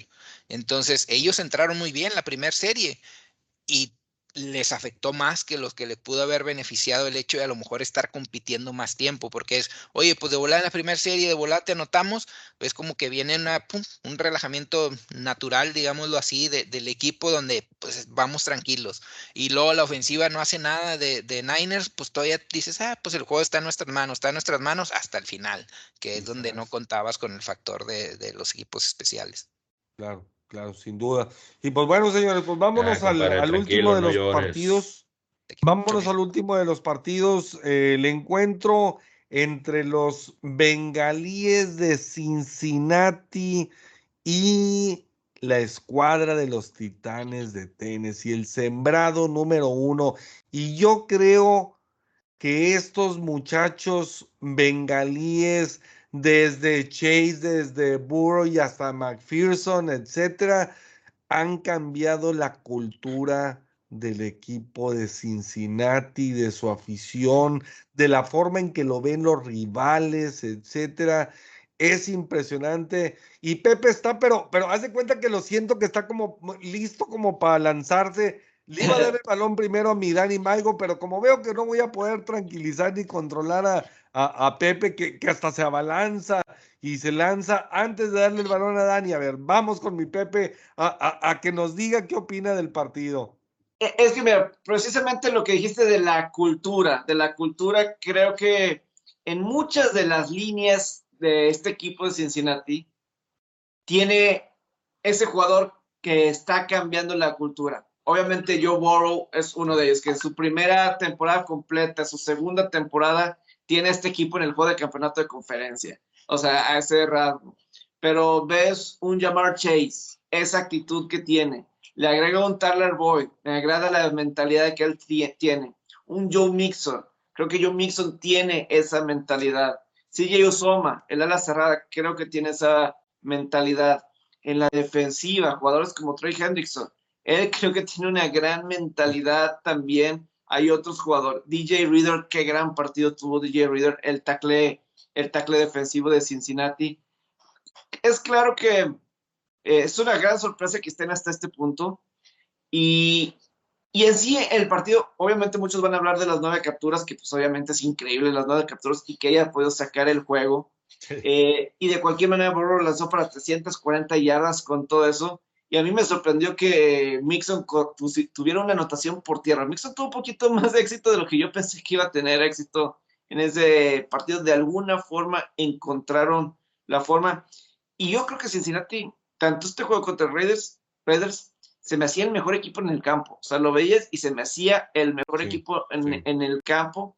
En la defensiva de Titanes es mejor presionando que Raiders puede ser. Eh, a lo mejor en, el, en los tackles defensivos había un poquito más amenaza que los mismos Raiders, no sé. Pero creo que por ahí es donde Cincinnati, eh, creo que sí tenía ese talento. Yo, hasta uno aceptarlo, están en este juego de campeonato porque son así de buenos. Y lo, ya le ganaron a Kansas City una vez, a Titanes, a Green Bay le dio una super pelea en el juego cuando se enfrentaron en temporada regular. La verdad fue un juego de tú a tú a San Francisco, que está en el juego de campeonato de la Conferencia Nacional, que tiene todo el talento del mundo también San Francisco en muchas de las áreas. También le jugó por tus equipos especiales, también creo que fue un factor en ese partido con dos balones sueltos en patada despeje. Y yo creo que ese es el mensaje que yo dio después del juego, de que, se quitara esa mentalidad de underdogs. Han sido un buen equipo. Eh, y han jugado bastante bien. No, obviamente Kansas City no va, va, a ser sencillo, pero eh, y muchos hablan de las intercepciones de Tannehill. Sí, las intercepciones de Tannehill. Pero para mí esas intercepciones fueron provocadas. Eh, no hubo un pase que le cayera en las manos, así tal cual. Eh, los defensivos se entrometieron a los pases, desviaban pases para que le cayera otro. Para mí ahí entra la categoría, sí, pases forzados de Tannehill. Pero la defensiva ahí entró al quite cuando era una duda realmente este juego.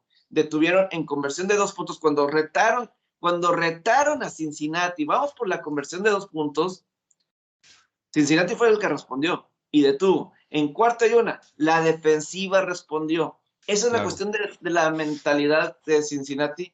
La cultura también de Cincinnati es una muy pesada que, quitar y lo está logrando. Y en, una temporada completa están en el juego de campeonato de conferencia. ¿Quién lo hubiera, quién lo hubiera imaginado? Nadie lo hubiera pensado tanto, tan pronto. Así es, no, y Dani, y, mira, a ver qué opinas tú de, de, lo que mencionaba Pepe ahorita también de lo de Tannehill. Lo que pasa es que, por un lado, y, conocer tu opinión, si, si crees que aceleraron o no el regreso de Henry, o si eso le quitó fisonomía al equipo de cómo venía jugando, y, y por el otro lado, lo que yo vi de diferente entre una escuadra y otra en el aspecto ofensivo es que mientras que Tannehill tiene dos armas aéreas muy claras y muy establecidas, no hay más. Es Julio Jones y, obviamente en el caso de AJ Brown. mientras que en cambio, o sea, entre los dos tuvieron 11 recepciones, pero en cambio en Cincinnati, Usoma, Higgins, Mixon y Chase los cuatro tuvieron 25 recepciones, entonces tienen cuatro armas distintas que saliendo del backfield como a la que también es otra buena válvula. Claro, yo hablo en cuanto a los que hicieron los primeros cuatro en las estadísticas para, para hacer esas 25 recepciones. O sea, ¿cuántas armas tiene? Y como tú dices, y no mencionamos a, a, a Boyd, o sea, imagínate, o sea, yo creo que el arsenal que tiene es mucho, muy completo comparado contra lo predecible que es, que, que es eh, este, tener dos únicamente, y aparte si regresaba a Henry, y, y, de entrada no le mandaron pases a Henry, ¿verdad? Porque pues precisamente a lo mejor para, para evitar el riesgo de lesión otra vez, o no lo sé, ¿verdad? Fíjate, Maigo, que, que en el caso que llegas a mencionar acerca de la falta de, de armas ofensivas en el caso de Titans, pues la verdad es de que independientemente no, no las veo tan necesarias por el tipo del esquema ofensivo que se ha, estado, que se ha estado manejando Bravel en los últimos años. Si le está funcionando, pues obviamente lo vas a explotar a su, máxima, a su máxima potencia, ¿no? En este caso, no lo veo como algo apresurado el regreso de, de Rick Henry, porque sabemos que al final de cuentas estás en una estancia de playoffs y sabemos que pues te estás jugando el pase a una final de conferencia, ¿no? Si tuviste la mayor probabilidad de poderlo tener de vuelta en el juego y te iba a poder marcar diferencia, pues obviamente lo ibas a, lo ibas a aprovechar.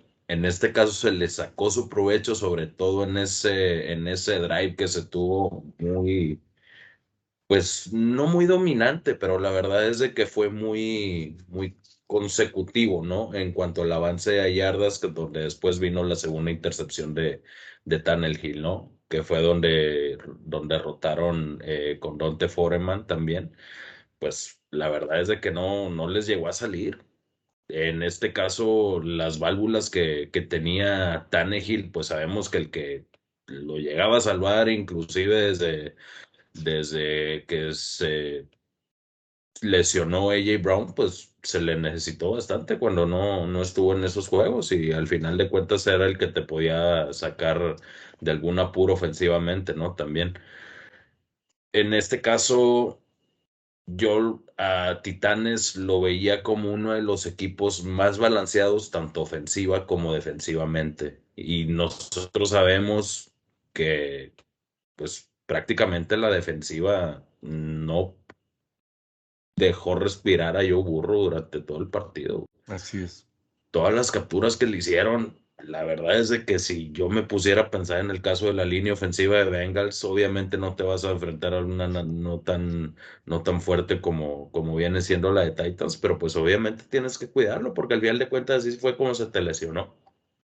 Y pues obviamente lo tienes que cuidar y obviamente le tienes que dar el eh, le tienes que dar el tiempo necesario para que pueda lanzar esos pases, que fue lo que pasó al, al final cuando, cuando estuvo en, en ese último drive, ¿no? Eh, ¿Qué te podré decir? Fíjate, fíjate, hasta ahorita, Dani, hasta ahorita me cae ahorita que mencionabas eso. En total, en total el equipo de Cincinnati tuvo 64 jugadas ofensivas. Y hubo, hubo nueve sacks, o sea, una séptima parte del tiempo o de las jugadas fueron sacks. O sea, es Se increíble. pasó en el suelo. Y aún así, y aún así, Cincinnati dominó en el tiempo de posesión por siete minutos. Sí, y, y, y no una sé cuestión- yo si se le puede llamar dominio, digo, pues obviamente el, el dominio yo lo veo diferente si, si es que se maneja en cuanto, en cuanto a tiempo de juego. Al final de cuentas era un partido muy parejo donde el dominio no, no, no prevalecía o no daba a su, a- no se mostraba como tal, ¿no? Eh, en este caso, para mí fue mucho más dominio de la línea defensiva de Titanes hacia la línea ofensiva de, de Bengals. Yo no veía el dominio de la ofensiva, a excepción de ese muy buen dato que das, pero al final de cuentas hubo un coreback que ni siquiera te pudo, te pudo poner en una, en una instancia de, de, de poder sacar el juego. Desde la primera jugada te interceptan. Sí, Después estás en situación de situación de, de zona roja, también te desvían el pase y te lo agarra el mismo, el mismo receptor. Y al final de cuentas, en el último drive, que es cuando probablemente menos culpa puedes tener, pues te desvían el balón y es como, como te revierten, ¿no? En este caso yo también podría no culpar, pero eh, Sí, probablemente tenga mucho que ver el manejo del reloj que tuvo Mac Bravel en, Claro. en este último drive. claro. O sea, esta- estaban confiados de más en que probablemente lo iban a hacer, en que se iba a avanzar y pues obviamente sabemos que las defensivas también juegan y las defensivas también pueden hacer jugadas grandes. Es, eh, fuimos testigos de la intercepción que también tuvo Derek Carr al final del partido, también fue en la última jugada. La defensiva también fue la que hizo ganar a Bengals en este caso. y, Es, y es otra- algo que se tiene que tomar en cuenta bastante porque pues al final de cuentas es donde necesitas estar en estas instancias y es donde necesitas sacar las jugadas grandes, que es lo que yo siempre decía durante toda la temporada. Sí. En este caso las están aprovechando y pues qué bueno que, que se les dio, ¿no? Y, y sí agregar, por ejemplo, y creo que mucha gente no lo va a notar y etcétera, eh, Mahomes sacó en 13 segundos el empate.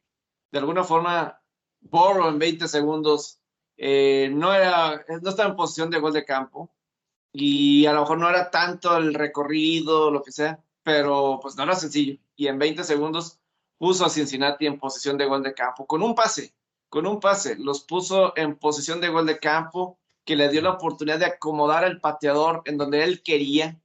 Eh, eso también. La diferencia en estos juegos son quién hace las jugadas grandes. O sea, quién Así hace es. las jugadas. ¿Quiénes son los playmakers? Esa es la diferencia en postemporada. Eh, muchas, muchas veces. ¿Quién es, quién es, quién es playmaker? O sea, Michael Irving. Who's going to make a play? Ah, ya. Eh, todo ese tipo de cosas.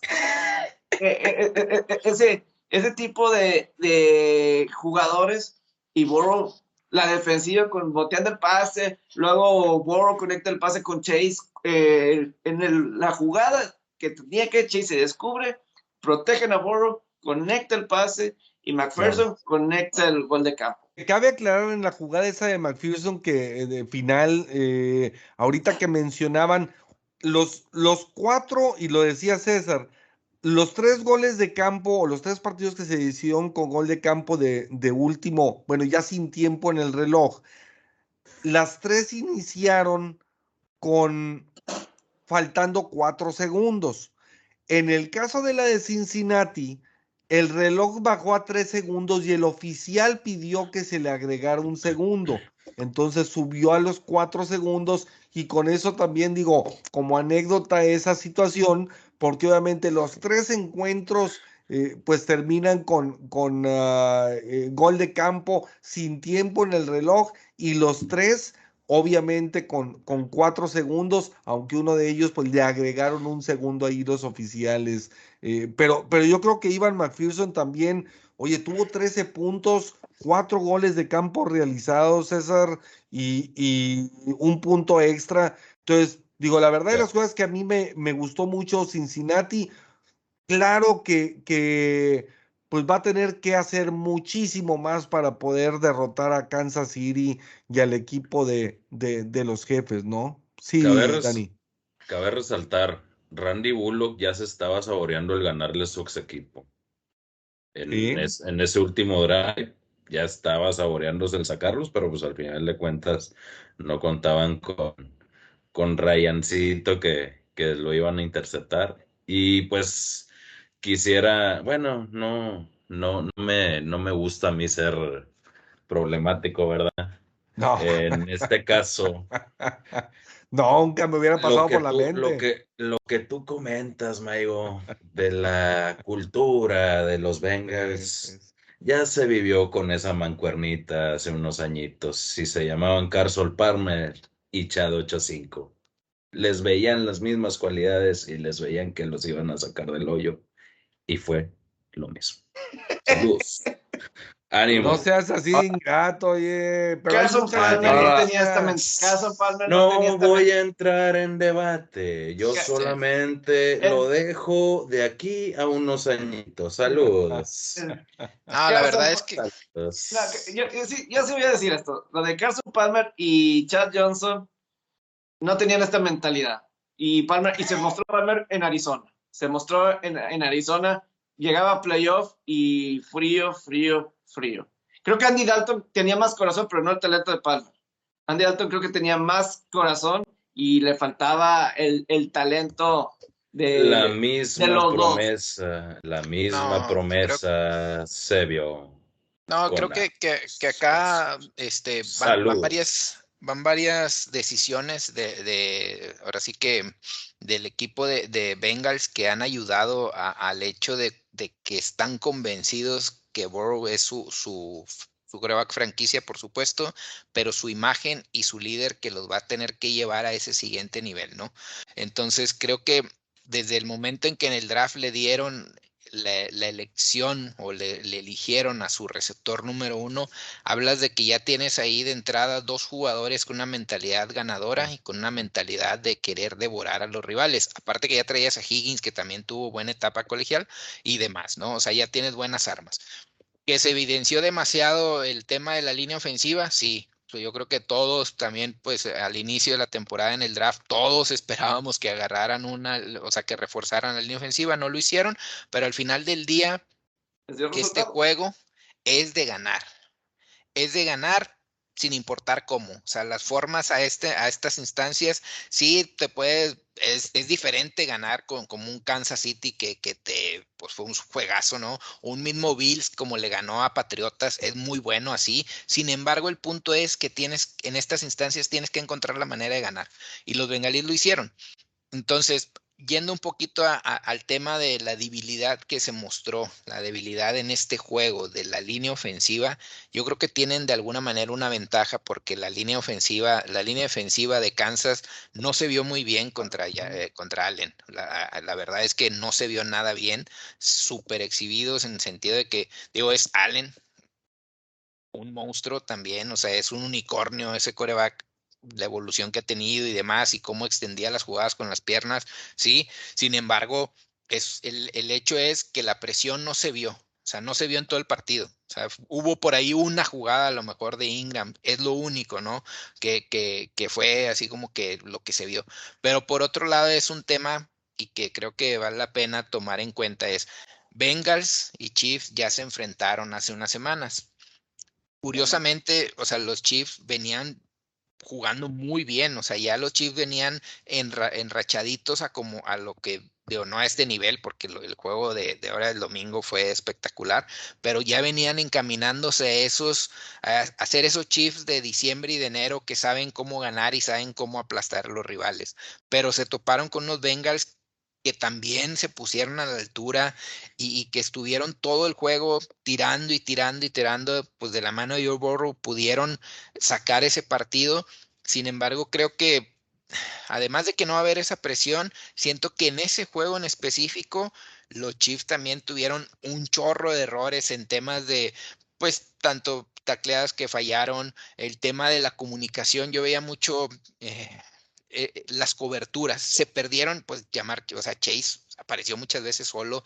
Entonces hubo errores de comunicación en secundaria, hubo temas de, error en coberturas, o sea, en el sentido de cómo estuvieron jugando, pues todo el partido, normalmente ellos juegan pues una defensiva que, es un cover 2, donde siempre van a tener dos güeyes atrás y los primeros los primeros que están como corners o como los que están de, en el slot, pues también están presionando ahí y sueltan después al receptor, pero en ese sentido hubo muchos errores, muchos, muchos errores y es algo que no, venía haciendo Kansas, sobre todo en esos juegos cercanos a, este partido. Entonces, creo que es importante el plan de juego que vaya a hacer Kansas City ahora la defensiva, donde pueden, ya vieron que presionando le van a caer a Joe Burrow, pero pues, al final del día también va a encontrar armas. Entonces tienes, tienes que ser muy, muy cuidadoso en cómo puedas ejercer presión. Entonces, no me, para nada me, sorprendería si esto también fuera un tiroteo,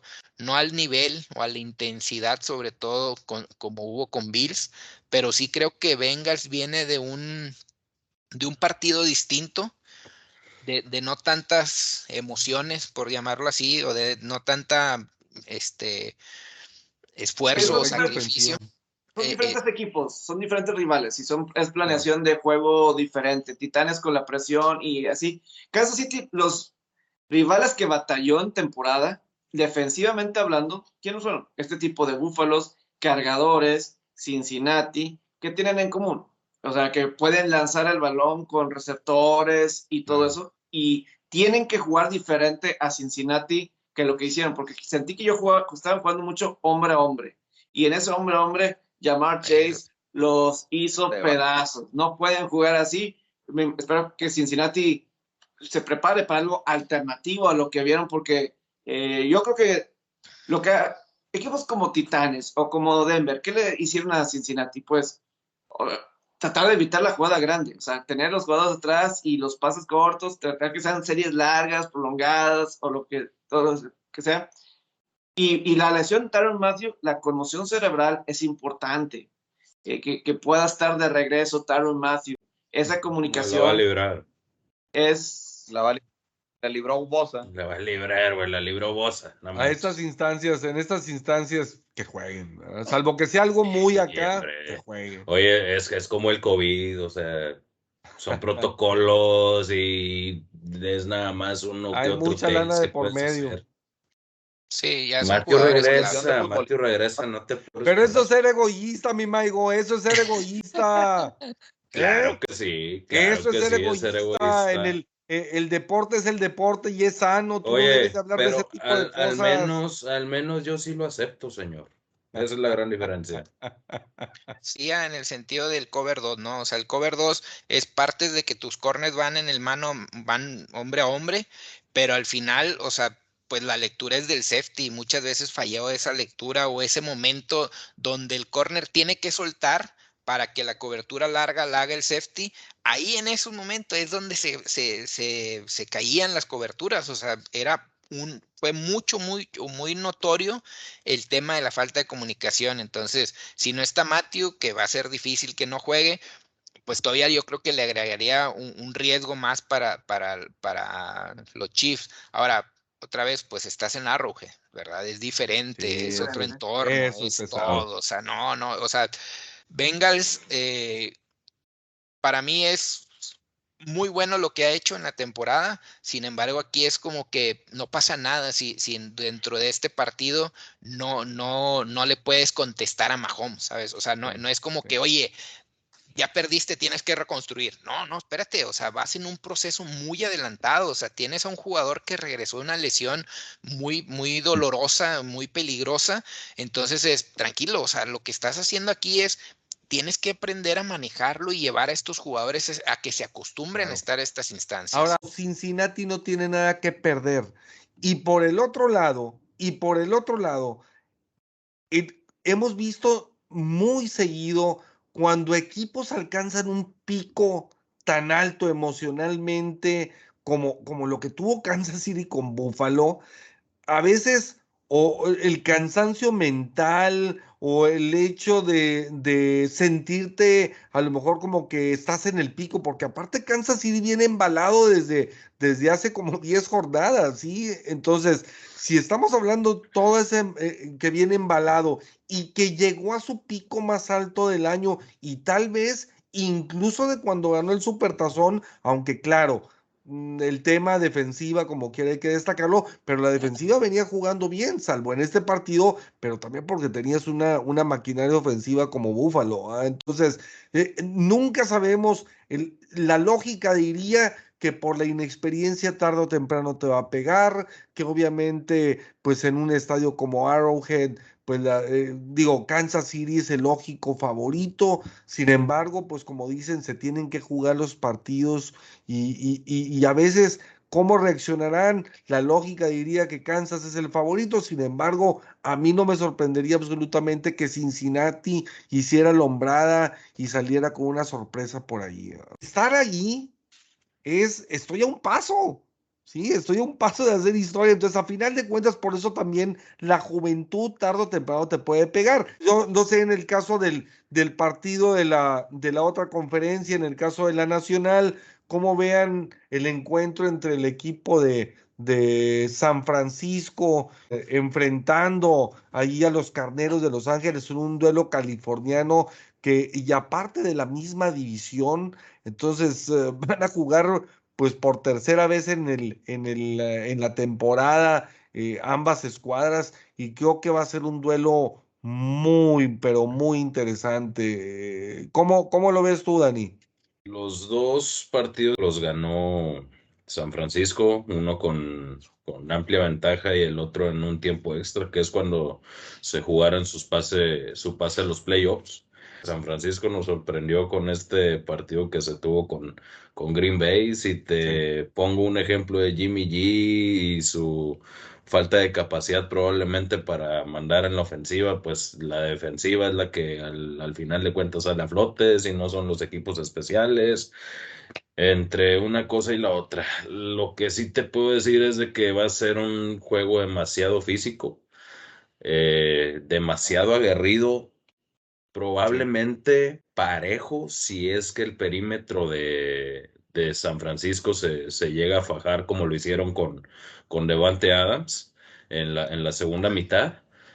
Eh, ¿Por qué? Porque al final de cuentas las válvulas de escape que, puede tener Matthew Stafford, como lo viene siendo Cooper Cobb, Odell Beckham, Tyler Higby, también tienen muchas armas ofensivas para, para poder hacer daño, ¿no?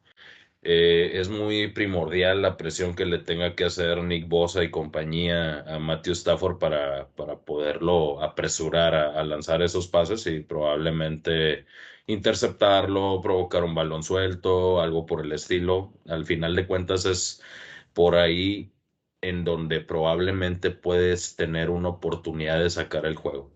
En el caso de lo que viene siendo el ataque terrestre por parte de, San Francisco. Lo tienen que explotar demasiado con Mitchell.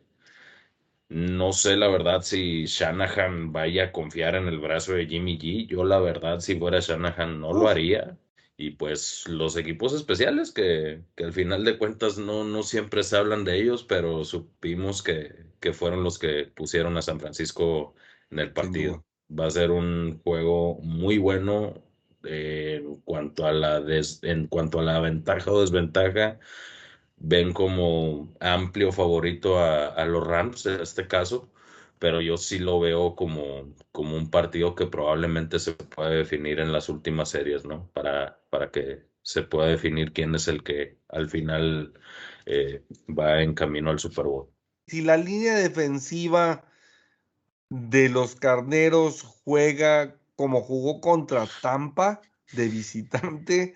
Yo creo que si ahora jugando contra San Francisco como local eh, ejerce la presión y sabemos que es donde le duele a San Francisco y donde le duele a, Jimmy Garoppolo, pues bueno, podría ser pues definitivamente el último juego de Garópolo como jugador de los 49 en, en su carrera y, y, pues eso sí, sin duda alguna yo creo que como quiera en una liga tan dominada por mariscales de campo y con tantos equipos deseosos de tener, porque lo que hay que reconocerle a Garópolo es, yo no sé si es cava, yo no sé si es suerte, yo no sé si es lo que sea, pero los números que tiene son ganadores. O sea, entonces, eh, digo, a veces es inexplicable, pero el equipo se une a él. Yo creo que lo que sus compañeros reconocen de Garópolo es que a final de cuentas estuvo y está en una situación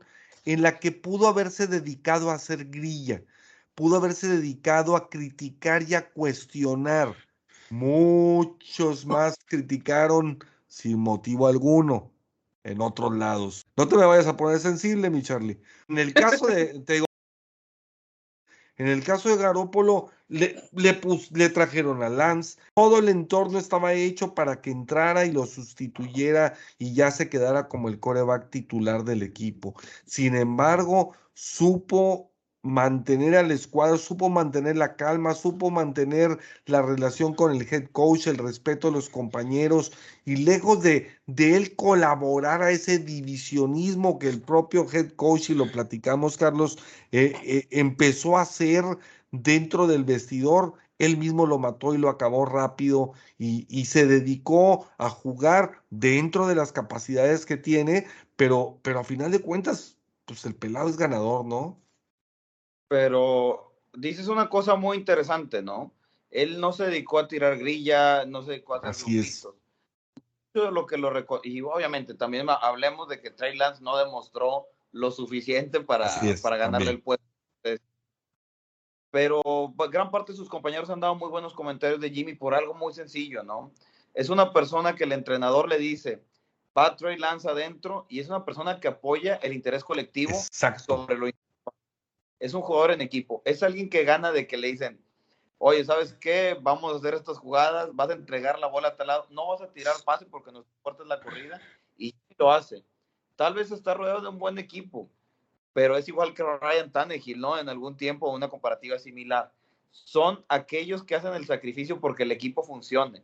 Tendrá muchos desaciertos Jimmy Garoppolo, pero no, no, a veces no comete, cuando se dedique a jugar en un game plan, donde no se sale del script, no comete locuras. Las locuras que ha cometido y las presiones que ha tenido le han costado intercepciones, como le costó cuando Rick Green Bay lo presionó y generó la intercepción, como le ha claro. costado en miles de Jimmy Garoppolo se pone en el plan de juego de darle la bola a quien debe de, de darle, comerse el balón cuando deba de comerse el balón, creo que San Francisco puede sacar un muy buen dividendo. Ahora, igual Matthew Stafford, ¿eh? Matthew Stafford este, de repente comete locuras. Le ha pasado durante esta temporada cuando San Francisco lo presiona o cuando otro equipo lo presiona. Tiró muchas intercepciones. Vamos a ver. Y lo que es lo que quiero ver de, de Rams, ¿no? Yo sé que si Rams tiene la carrera de San Francisco y hace, tir, y hace tirar a, a Jimmy Garoppolo, puede ganarle fácilmente a los 49. Pero la otra, Carneros es un equipo muy inventivo ofensivamente que lamentablemente no es un equipo que te mate este, cuando tiene la posibilidad. Tuvieron al mismo San Francisco hace unas semanas con una primera mitad donde arrastraron a San Francisco 17-3. 17-3 y tuvieron unas series ofensivas que no culminaron el trabajo. Para medio tiempo Rams debió haber acabado ese juego por, por paliza o debió haber este, tenido una segunda mitad más confiable. ¿Qué pasó con Tampa Bay? Los mismos errores y la falta de concentración de, la, de, la, los ofensivos le están costando mucho a los carneros. Creo que Sean McVay tiene que estar viendo esta semana los errores, el cómo estabilizar a Matthew Stafford, que pese que, que, que pese que tiene buenas actuaciones, como tú lo recalcas, Chuy, esa que comenta César, yo también la vi, o sea, toda la secuencia, desde que se centra el balón, ves que toda la línea salta y él estaba dando vuelta al otro lado. Creo que Matthew Stafford tiene que estar 100% concentrado para llevar a estos carneros al triunfo y al igual que Jimmy también tiene que meterse mucho al script y no, no hacer errores. Este juego se va a decidir trincheras y este juego se va a decidir por balones sueltos e intercepciones, que los dos equipos tienen para lograrlos defensivamente. Fregazos, papá. Se resuelven las cosas. yo sí quiero defender un poco a Jimmy Garoppolo. Yo, sí creo que Jimmy Garoppolo, eh, lo que sí es Jimmy Garoppolo es clutch. Jimmy Garoppolo es clutch, o sea, en el momento que se requiere, en el momento que se necesita, te puede hacer, ha hecho muy buenas jugadas en momentos importantes. ¿En postemporada? Pues nada más ha estado, eh, la serie que los puso para el gol de campo, conectó varios pases aquí con George Kittle que los puso en posición, a final de cuentas tuvo que tener un drive, un drive que fue de, de 9 jugadas, 44 yardas para ponerlos en posición eh, a final de cuentas lo tuvo que hacer Jimmy Garoppolo. Eh, eh, contra Canarios, pues la serie, faltando menos de dos minutos para calificarlos a postemporada, con unos excelentes pases. Ahora, hablan el principio del juego contra Green Bay, un par de pases, el pase que se le cayó a George Kittle, ese pase que se le cayó a George Kittle hubiera estado en la yarda 20, yarda 30, y luego la siguiente jugada, Jawan Jennings se le cayó un pase que era de primer y 10. Entonces, el, equipo general entró con frío. Eh, los receptores entraron con frío. Y, y, a lo mejor el estar jugando de visitante en un juego de postemporada en Green Bay es mantener calmado las aguas, mantener calmado las aguas y ir agarrando poco a poco el ritmo. Esa es la clave, mantener eh, el juego cerrado, cerrado. Y, y al final de cuentas, el Super Bowl que perdió San Francisco no fue por él. Ahí no le conectaron la bomba a, a, a Terry Hill, que un poquito la calidad de respuesta puede ser, pero no todos van a tener esa calidad de respuesta, no todos han, tenido esa calidad de respuesta. Peyton Manning no siempre tuvo esa calidad de respuesta. Simplemente, no que lo ponga en ese nivel, simplemente, simplemente cuando está Garoppolo en el campo, la probabilidad de San Francisco de ganar es mucho más. Por alguna razón se va Aaron Rodgers de Green Bay, no es por nada, pero Green Bay es una buena opción ahí puedes ganar. Y que con Love o con. Dale cacho, entrale. O sea, yo creo que es mejor opción que Love. Dale, cacho. Si Green Bay se bueno, mejor que Love, sí, sí, sí, para, para reemplazar a ah, también. Pero bueno, a veces, a veces pasa que cuando se va alguien muy carismático pues pones a uno ahí medianón para que pues no, no quemes al que viene, ¿verdad? Y, Pero, yo creo que Garoppolo es más que medianón. Yo creo que es un buen coreback es más que, o sea, Depende del equipo que le pongan, ¿verdad? Definitivamente. pero mi César, cierro contigo, mi César. A ver, Raza, cierro con mi César. Una, una pregunta, mi César.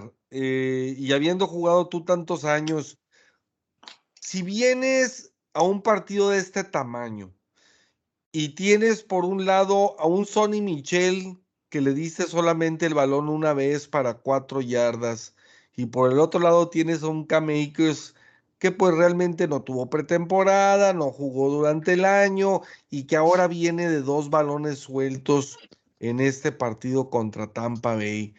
Eh, necesitas definitivamente como quiero un balance, porque obviamente San Francisco se va a basar en su ataque terrestre con el mismo Divo Samuels, con, o sea, entonces, ¿qué, no todo va a poder ser puro bombazo y puro pase de, de, Stafford con todo y que tenga pues grandes armas en OBJ y, obviamente Cooper Cup, ¿no? Pero, ¿qué, o sea, ¿qué opinas tú en el aspecto del ataque terrestre y, y, lo que se vivió este fin de semana? Sí, pues, la verdad es que lo de Aker pues digo, le veíamos la cara, ¿no? O sea, al final del día también él, él notaba que lo, lo, que le estaba costando al equipo, de alguna manera, él sabe que, que, pues por más el esfuerzo que hizo y demás, pues nunca se vio comprometiendo un partido así, o sea, pues al igual que lo vimos temprano en Henry o el sábado, que, que, pues él sí, pues al final del día no pudo ayudar al equipo. Yo creo que él también tenía, en este caso Akers, pues en, su mente que, oye, pues en lugar de serles de ayuda, pues los está empinando, ¿no? Con esos fumbles. Entonces, ahora, súmale el, hecho de que vas contra los Niners. Ya, ya estos equipos se conocen de, de, todo, de toda la vida. Sin embargo, hay que resaltar que los últimos seis juegos los ha ganado San Francisco. Entonces, tiene mucha ventaja. Pero si me centro nada más en este año, este año el ataque terrestre de Rams contra los Niners ha sido muy, muy malo.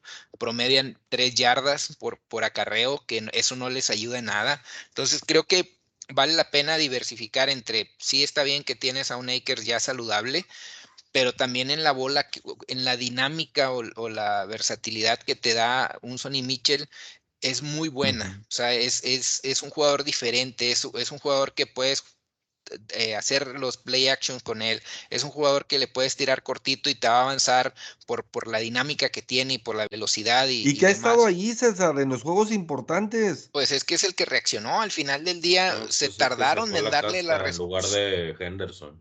sí, o sea, se tardó en, McVeigh en confiarle el ataque terrestre a él, pero en el momento en que se lo dieron, respondió y respondió muy, muy bien. Entonces, creo que por ahí pues puede ser clave. Ahora, del otro lado, en el tema del ataque terrestre también, o sea, por más que tengas a mi muchacho Donald y por más que tengas ahora a Von Miller, no, los Rams no encuentran la manera de parar a Divo Samuel, que Divo, Divo Samuel está jugando en un nivel muy, muy fuerte. O sea, grande. El es, para que veas. Sí, o sea, él está jugando eh, arriba de cualquiera. O sea, en realidad, la diferencia que veo con todos los demás, digo, obviamente aquí en conjunto, San Francisco se vio muy bien. ¿Por qué? Pues porque resaltó el, equipo especial, porque la defensa mantuvo en 10 puntos a, Aaron Rodgers y toda su ofensiva, y pues porque la ofensiva al final del día, pues digo, pues ahí se acercó en el momento en que se tuvo que acercar, ¿no? Como decía Pepe. Sin embargo, creo que San Francisco depende mucho de, de dos o tres jugadores en cada, cada lado. Ahora lo que se vio muy dominante y muy abusivo fue lo de Williams. O sea, es, es un mastodonte y todavía lo pones a, bloquear. Hizo agarras a, la defensa de, de, Packers. A mí, a mí me encanta cuando, cuando ves una mole de ese tamaño ir a salir en trampa. Salió como fullback, barrió a cualquier verde que se le atravesaba. Entonces, esa dinámica, y no se había visto en, lo que fue en el año, entonces creo que esa, esa variables que le mete eh, Shanahan a, su ofensiva también le puede ayudar. Súmale al hecho de que pues dimos Samuel en estos dos juegos de temporada regular, pues en realidad tuvo más de 100 yardas, 133 yardas, dos touchdowns, en realidad no, no, no, hay, no encuentran la manera de pararlo. Ahora, en los dos partidos, Aaron Donald no le hizo saca a Jimmy G. Entonces también es otro tema de, resaltar. ¿Por qué? Pues por, por el manejo de los bloqueos, por el manejo del plan de juego. Es, pues no, no, no le des el tiempo a, que te llegue Donald, mándale doble. En la semana 18, en el último juego de la temporada, ya tenías a, a Von Miller ahora sí bien enrolado en el equipo. Entonces creo que eso también debería ayudarle a Donald en este, en este momento, pero o en ese, en ese momento no le ayudó, pero al final del día, hoy me gustó mucho cómo presionaron todo el partido a Tom Brady. La verdad es que entre las bajas que ya sabíamos que iban a tener en la línea ofensiva, pero también el, tema de que presiones con cuatro le da una facilidad a los, a, a, los que están a los defensivos secundarios para, para mantener las coberturas, porque tienes tus cuatro jugadores en la línea que están presionando constantemente. Entonces, creo que pues debe ser un partido donde Donald debe aparecer sin lugar a dudas, pero lejos de presionar a Jimmy G, el tema es, debe aparecer para romper jugadas de, corrida. O sea, ¿por qué? Porque no están encontrando la manera de parar a Dimo, a Samuel. Elia Mitchell también está corriendo muy bien. O sea, durante esos dos partidos, pues tuvo 176 yardas. En realidad sí es mucho lo que corren. Y pues por el otro lado del balón, eh, en lo que son los Rams, pues Stafford tiene que cuidarlo. O sea, ah, recordemos también durante la temporada, ahí algunos de los datos que fuimos dando, pues es que también es de los que más pick six tiene este, este coreback. Al final del día, ahorita borrón y cuenta nueva, porque así lo pidió Dani, porque para que nos deje subirnos de nuevo al barco de los Rams. Te dije que lo soltaras, te dije Entonces, oye, pero en ese juego de temporada, pues e, él, le ocasionó ese pick six que al final se les fueron 14-0, entonces son, son partidos que, que, que, no puedes permitir eso, sobre todo es cuida la bola, cuida la bola, cuida la bola, o sea, ya, ya tuviste una experiencia súper reciente contra el mejor coreback de, de los, nuestros tiempos recientes y te salió. No siempre, no siempre te va a salir. Entonces tienes que cuidar la bola. Pues ya yo creo que pues al final del día pues tienes tienes que darle la vuelta. Se me hace muy, Claro. muy pesado el tema de, los seis, de las seis victorias de, de, de Niners sobre Rams. De alguna manera es, lo que decía hace un momento, es encuentras la manera de ganarle. Esos son juegos divisionales, ya los conoces. Yo en todo caso lo que preguntaría, Carlos, es en el sentido de si tú crees que ahora, dado el tema COVID, dado el tema de los negocios, así como los mundiales de fútbol, hasta Corea llegó a semifinales y es impresionante, si tú consideras que en alguna jugada dudosa, en alguna jugada dudosa, eh, bueno, pues eh, es que es más negocio que esté el equipo local jugando de local en el Supertazón. ¿Tú ves algo así o no pasa nunca por tu mente ese tipo de cosas? Ni que fuera Brady, güey. Ya ves, me, me- me habla de egoísmo de Brady, mi Maigo, y tuvo, y tuvo y aguantó a Ben Roethlisberger tres años. Él mismo ha dicho, debió de haberse retirado hace tres años. ¿Y por qué no lo hizo? Porque yo sí lo critiqué. ¿Y por qué no Porque se yo va sí le Tomlin? tiré. ¿Por Porque yo no también lo estoy criticando. Porque si al final de cuentas yo los tuviera aquí enfrente, yo no les voy a andar solapando, no señor. existen. Yo no les voy a andar solapando las cosas mientras mi Mi Carlos, opinión Carlos. intacta. Con eso tengo, papá. Échale, mi Mira, Carlos. en mi opinión, el arbitraje ha estado muy dudoso en todo el año en la NFL, ¿no? O sea, si, si tú empiezas a decir, pues puede beneficiarlo, no puede beneficiarlo, el arbitraje ha sido malo en muchos de los juegos que hemos visto, hemos eliminado muchas decisiones que han tenido en interferencias de pase, este, inclusive hay eh, una intercepción esta semana que el pico casi bota ahí, este, realmente el arbitraje yo no, yo, no lo temería. Eh, yo si fuera ahorita como parte de la organización, estaría más sobre mi desempeño y evitar mis errores. También esta semana, no, no me acuerdo en qué juego estaban, creo que el de Bills, en el de Packers también vi unos, unos cuantos holdings que están, están dejando jugar mucho a los defensivos y a los ofensivos. Hay agarrones, este, hay interferencias de pase. Creo que este, el, arbitraje hoy va a intentar marcar menos o va a intentar destacar menos de lo que creemos, ¿no? O, van a... Va a ser igual de parejo que fue en la temporada, que no fue muy regular, que digamos. Les vamos a dejar aquí nuestros picks ahorita eh, para que para que vean eh, por quiénes nos inclinamos este, este fin de semana aquí los uh, Hall of Famers y para todos nuestros amigos Hall of Famers también. Tiembla bomba. Y, y pues bueno, eh, pues vienen, vienen bastantes emociones este fin de semana. Creo que hay que disfrutarlo. Como decíamos, también sigue, seguimos en clima de fútbol americano con estas temperaturas agradables. Yo creo que, que queda de manifiesto una vez más que la NFL es la mejor liga deportiva del mundo y por mucho. Pero bueno, señores, pues a disfrutarlo. Un dato nada más ahí para cerrar. Échale, Eh, mi César. Los Niners llegaron a su final número 17 de conferencia. Son los que más finales de conferencia han, te- han tenido en la historia del NFL. ¿Fueron solos nueva- o qué? Pues se da cuenta. Este, son los, los que han llegado a 17 y a su vez, pues son los que más veces han perdido. Han perdido nueve veces. Ay, Y del, otro, y del otro lado del- de la ecuación. Y, de- y del otro lado de la ecuación. Cincinnati era el que tenía la racha más larga sin estar en un juego de campeonato. 1988. es correcto. Se quita Tanto Cincinnati y hay cinco equipos que están en esa lista. Se puede poner por temporada. En años, en años, si nos vamos a año de tal de calendario, el que tiene más tiempo es Cleveland de 1989. Pero si nos vamos a los cinco equipos en cuestión de temporadas, Dallas es el quinto que tiene más años, más temporadas sin Claro. llegar a jugar el campeonato. 26 temporadas. 26 temporadas. Cuar- cuatro. No te vayas, Uy. Cuatro. Los Delfines, 29. Tienen a Cleveland 29 temporadas, pero bueno, tres no jugaron. Tres no te- jugaron. Luego Detroit y Washington que llega- se enfrentaron en 1991 en aquel entonces. Pero pueden creer que Dallas es el quinto equipo de la racha más larga En la Y NFL. espérate, y a jugar- espérate, mientras que capaz que el eh, capaz que Jerry Jones eh, es eterno y para qué quieres, ¿verdad? Sí, con las nuevas Oye, avances qué- qué bárbaro, qué bárbaro, Pepe, tener que esperarse hasta el 2022 para poder presumir eso. No le tocó, a él no le tocó.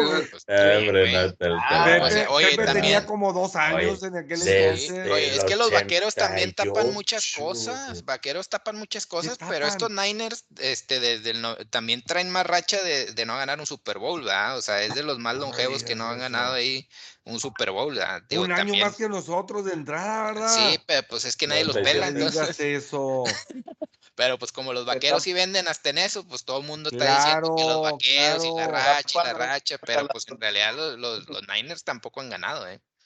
La hasta esos Niners. con esos cor- Otro datillo, Mahomes, primer jugador en la historia en repetir eh, final de conferencia durante cuatro temporadas seguidas Y las Sí. cuatro de local, ¿eh?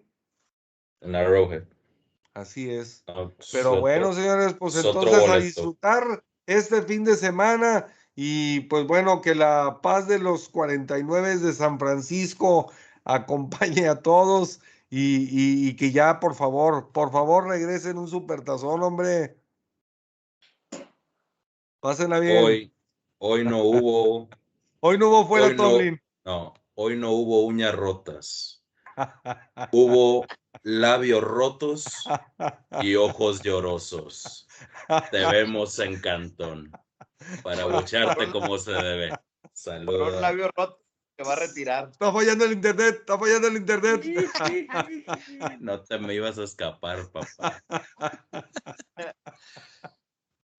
Saludos, señores.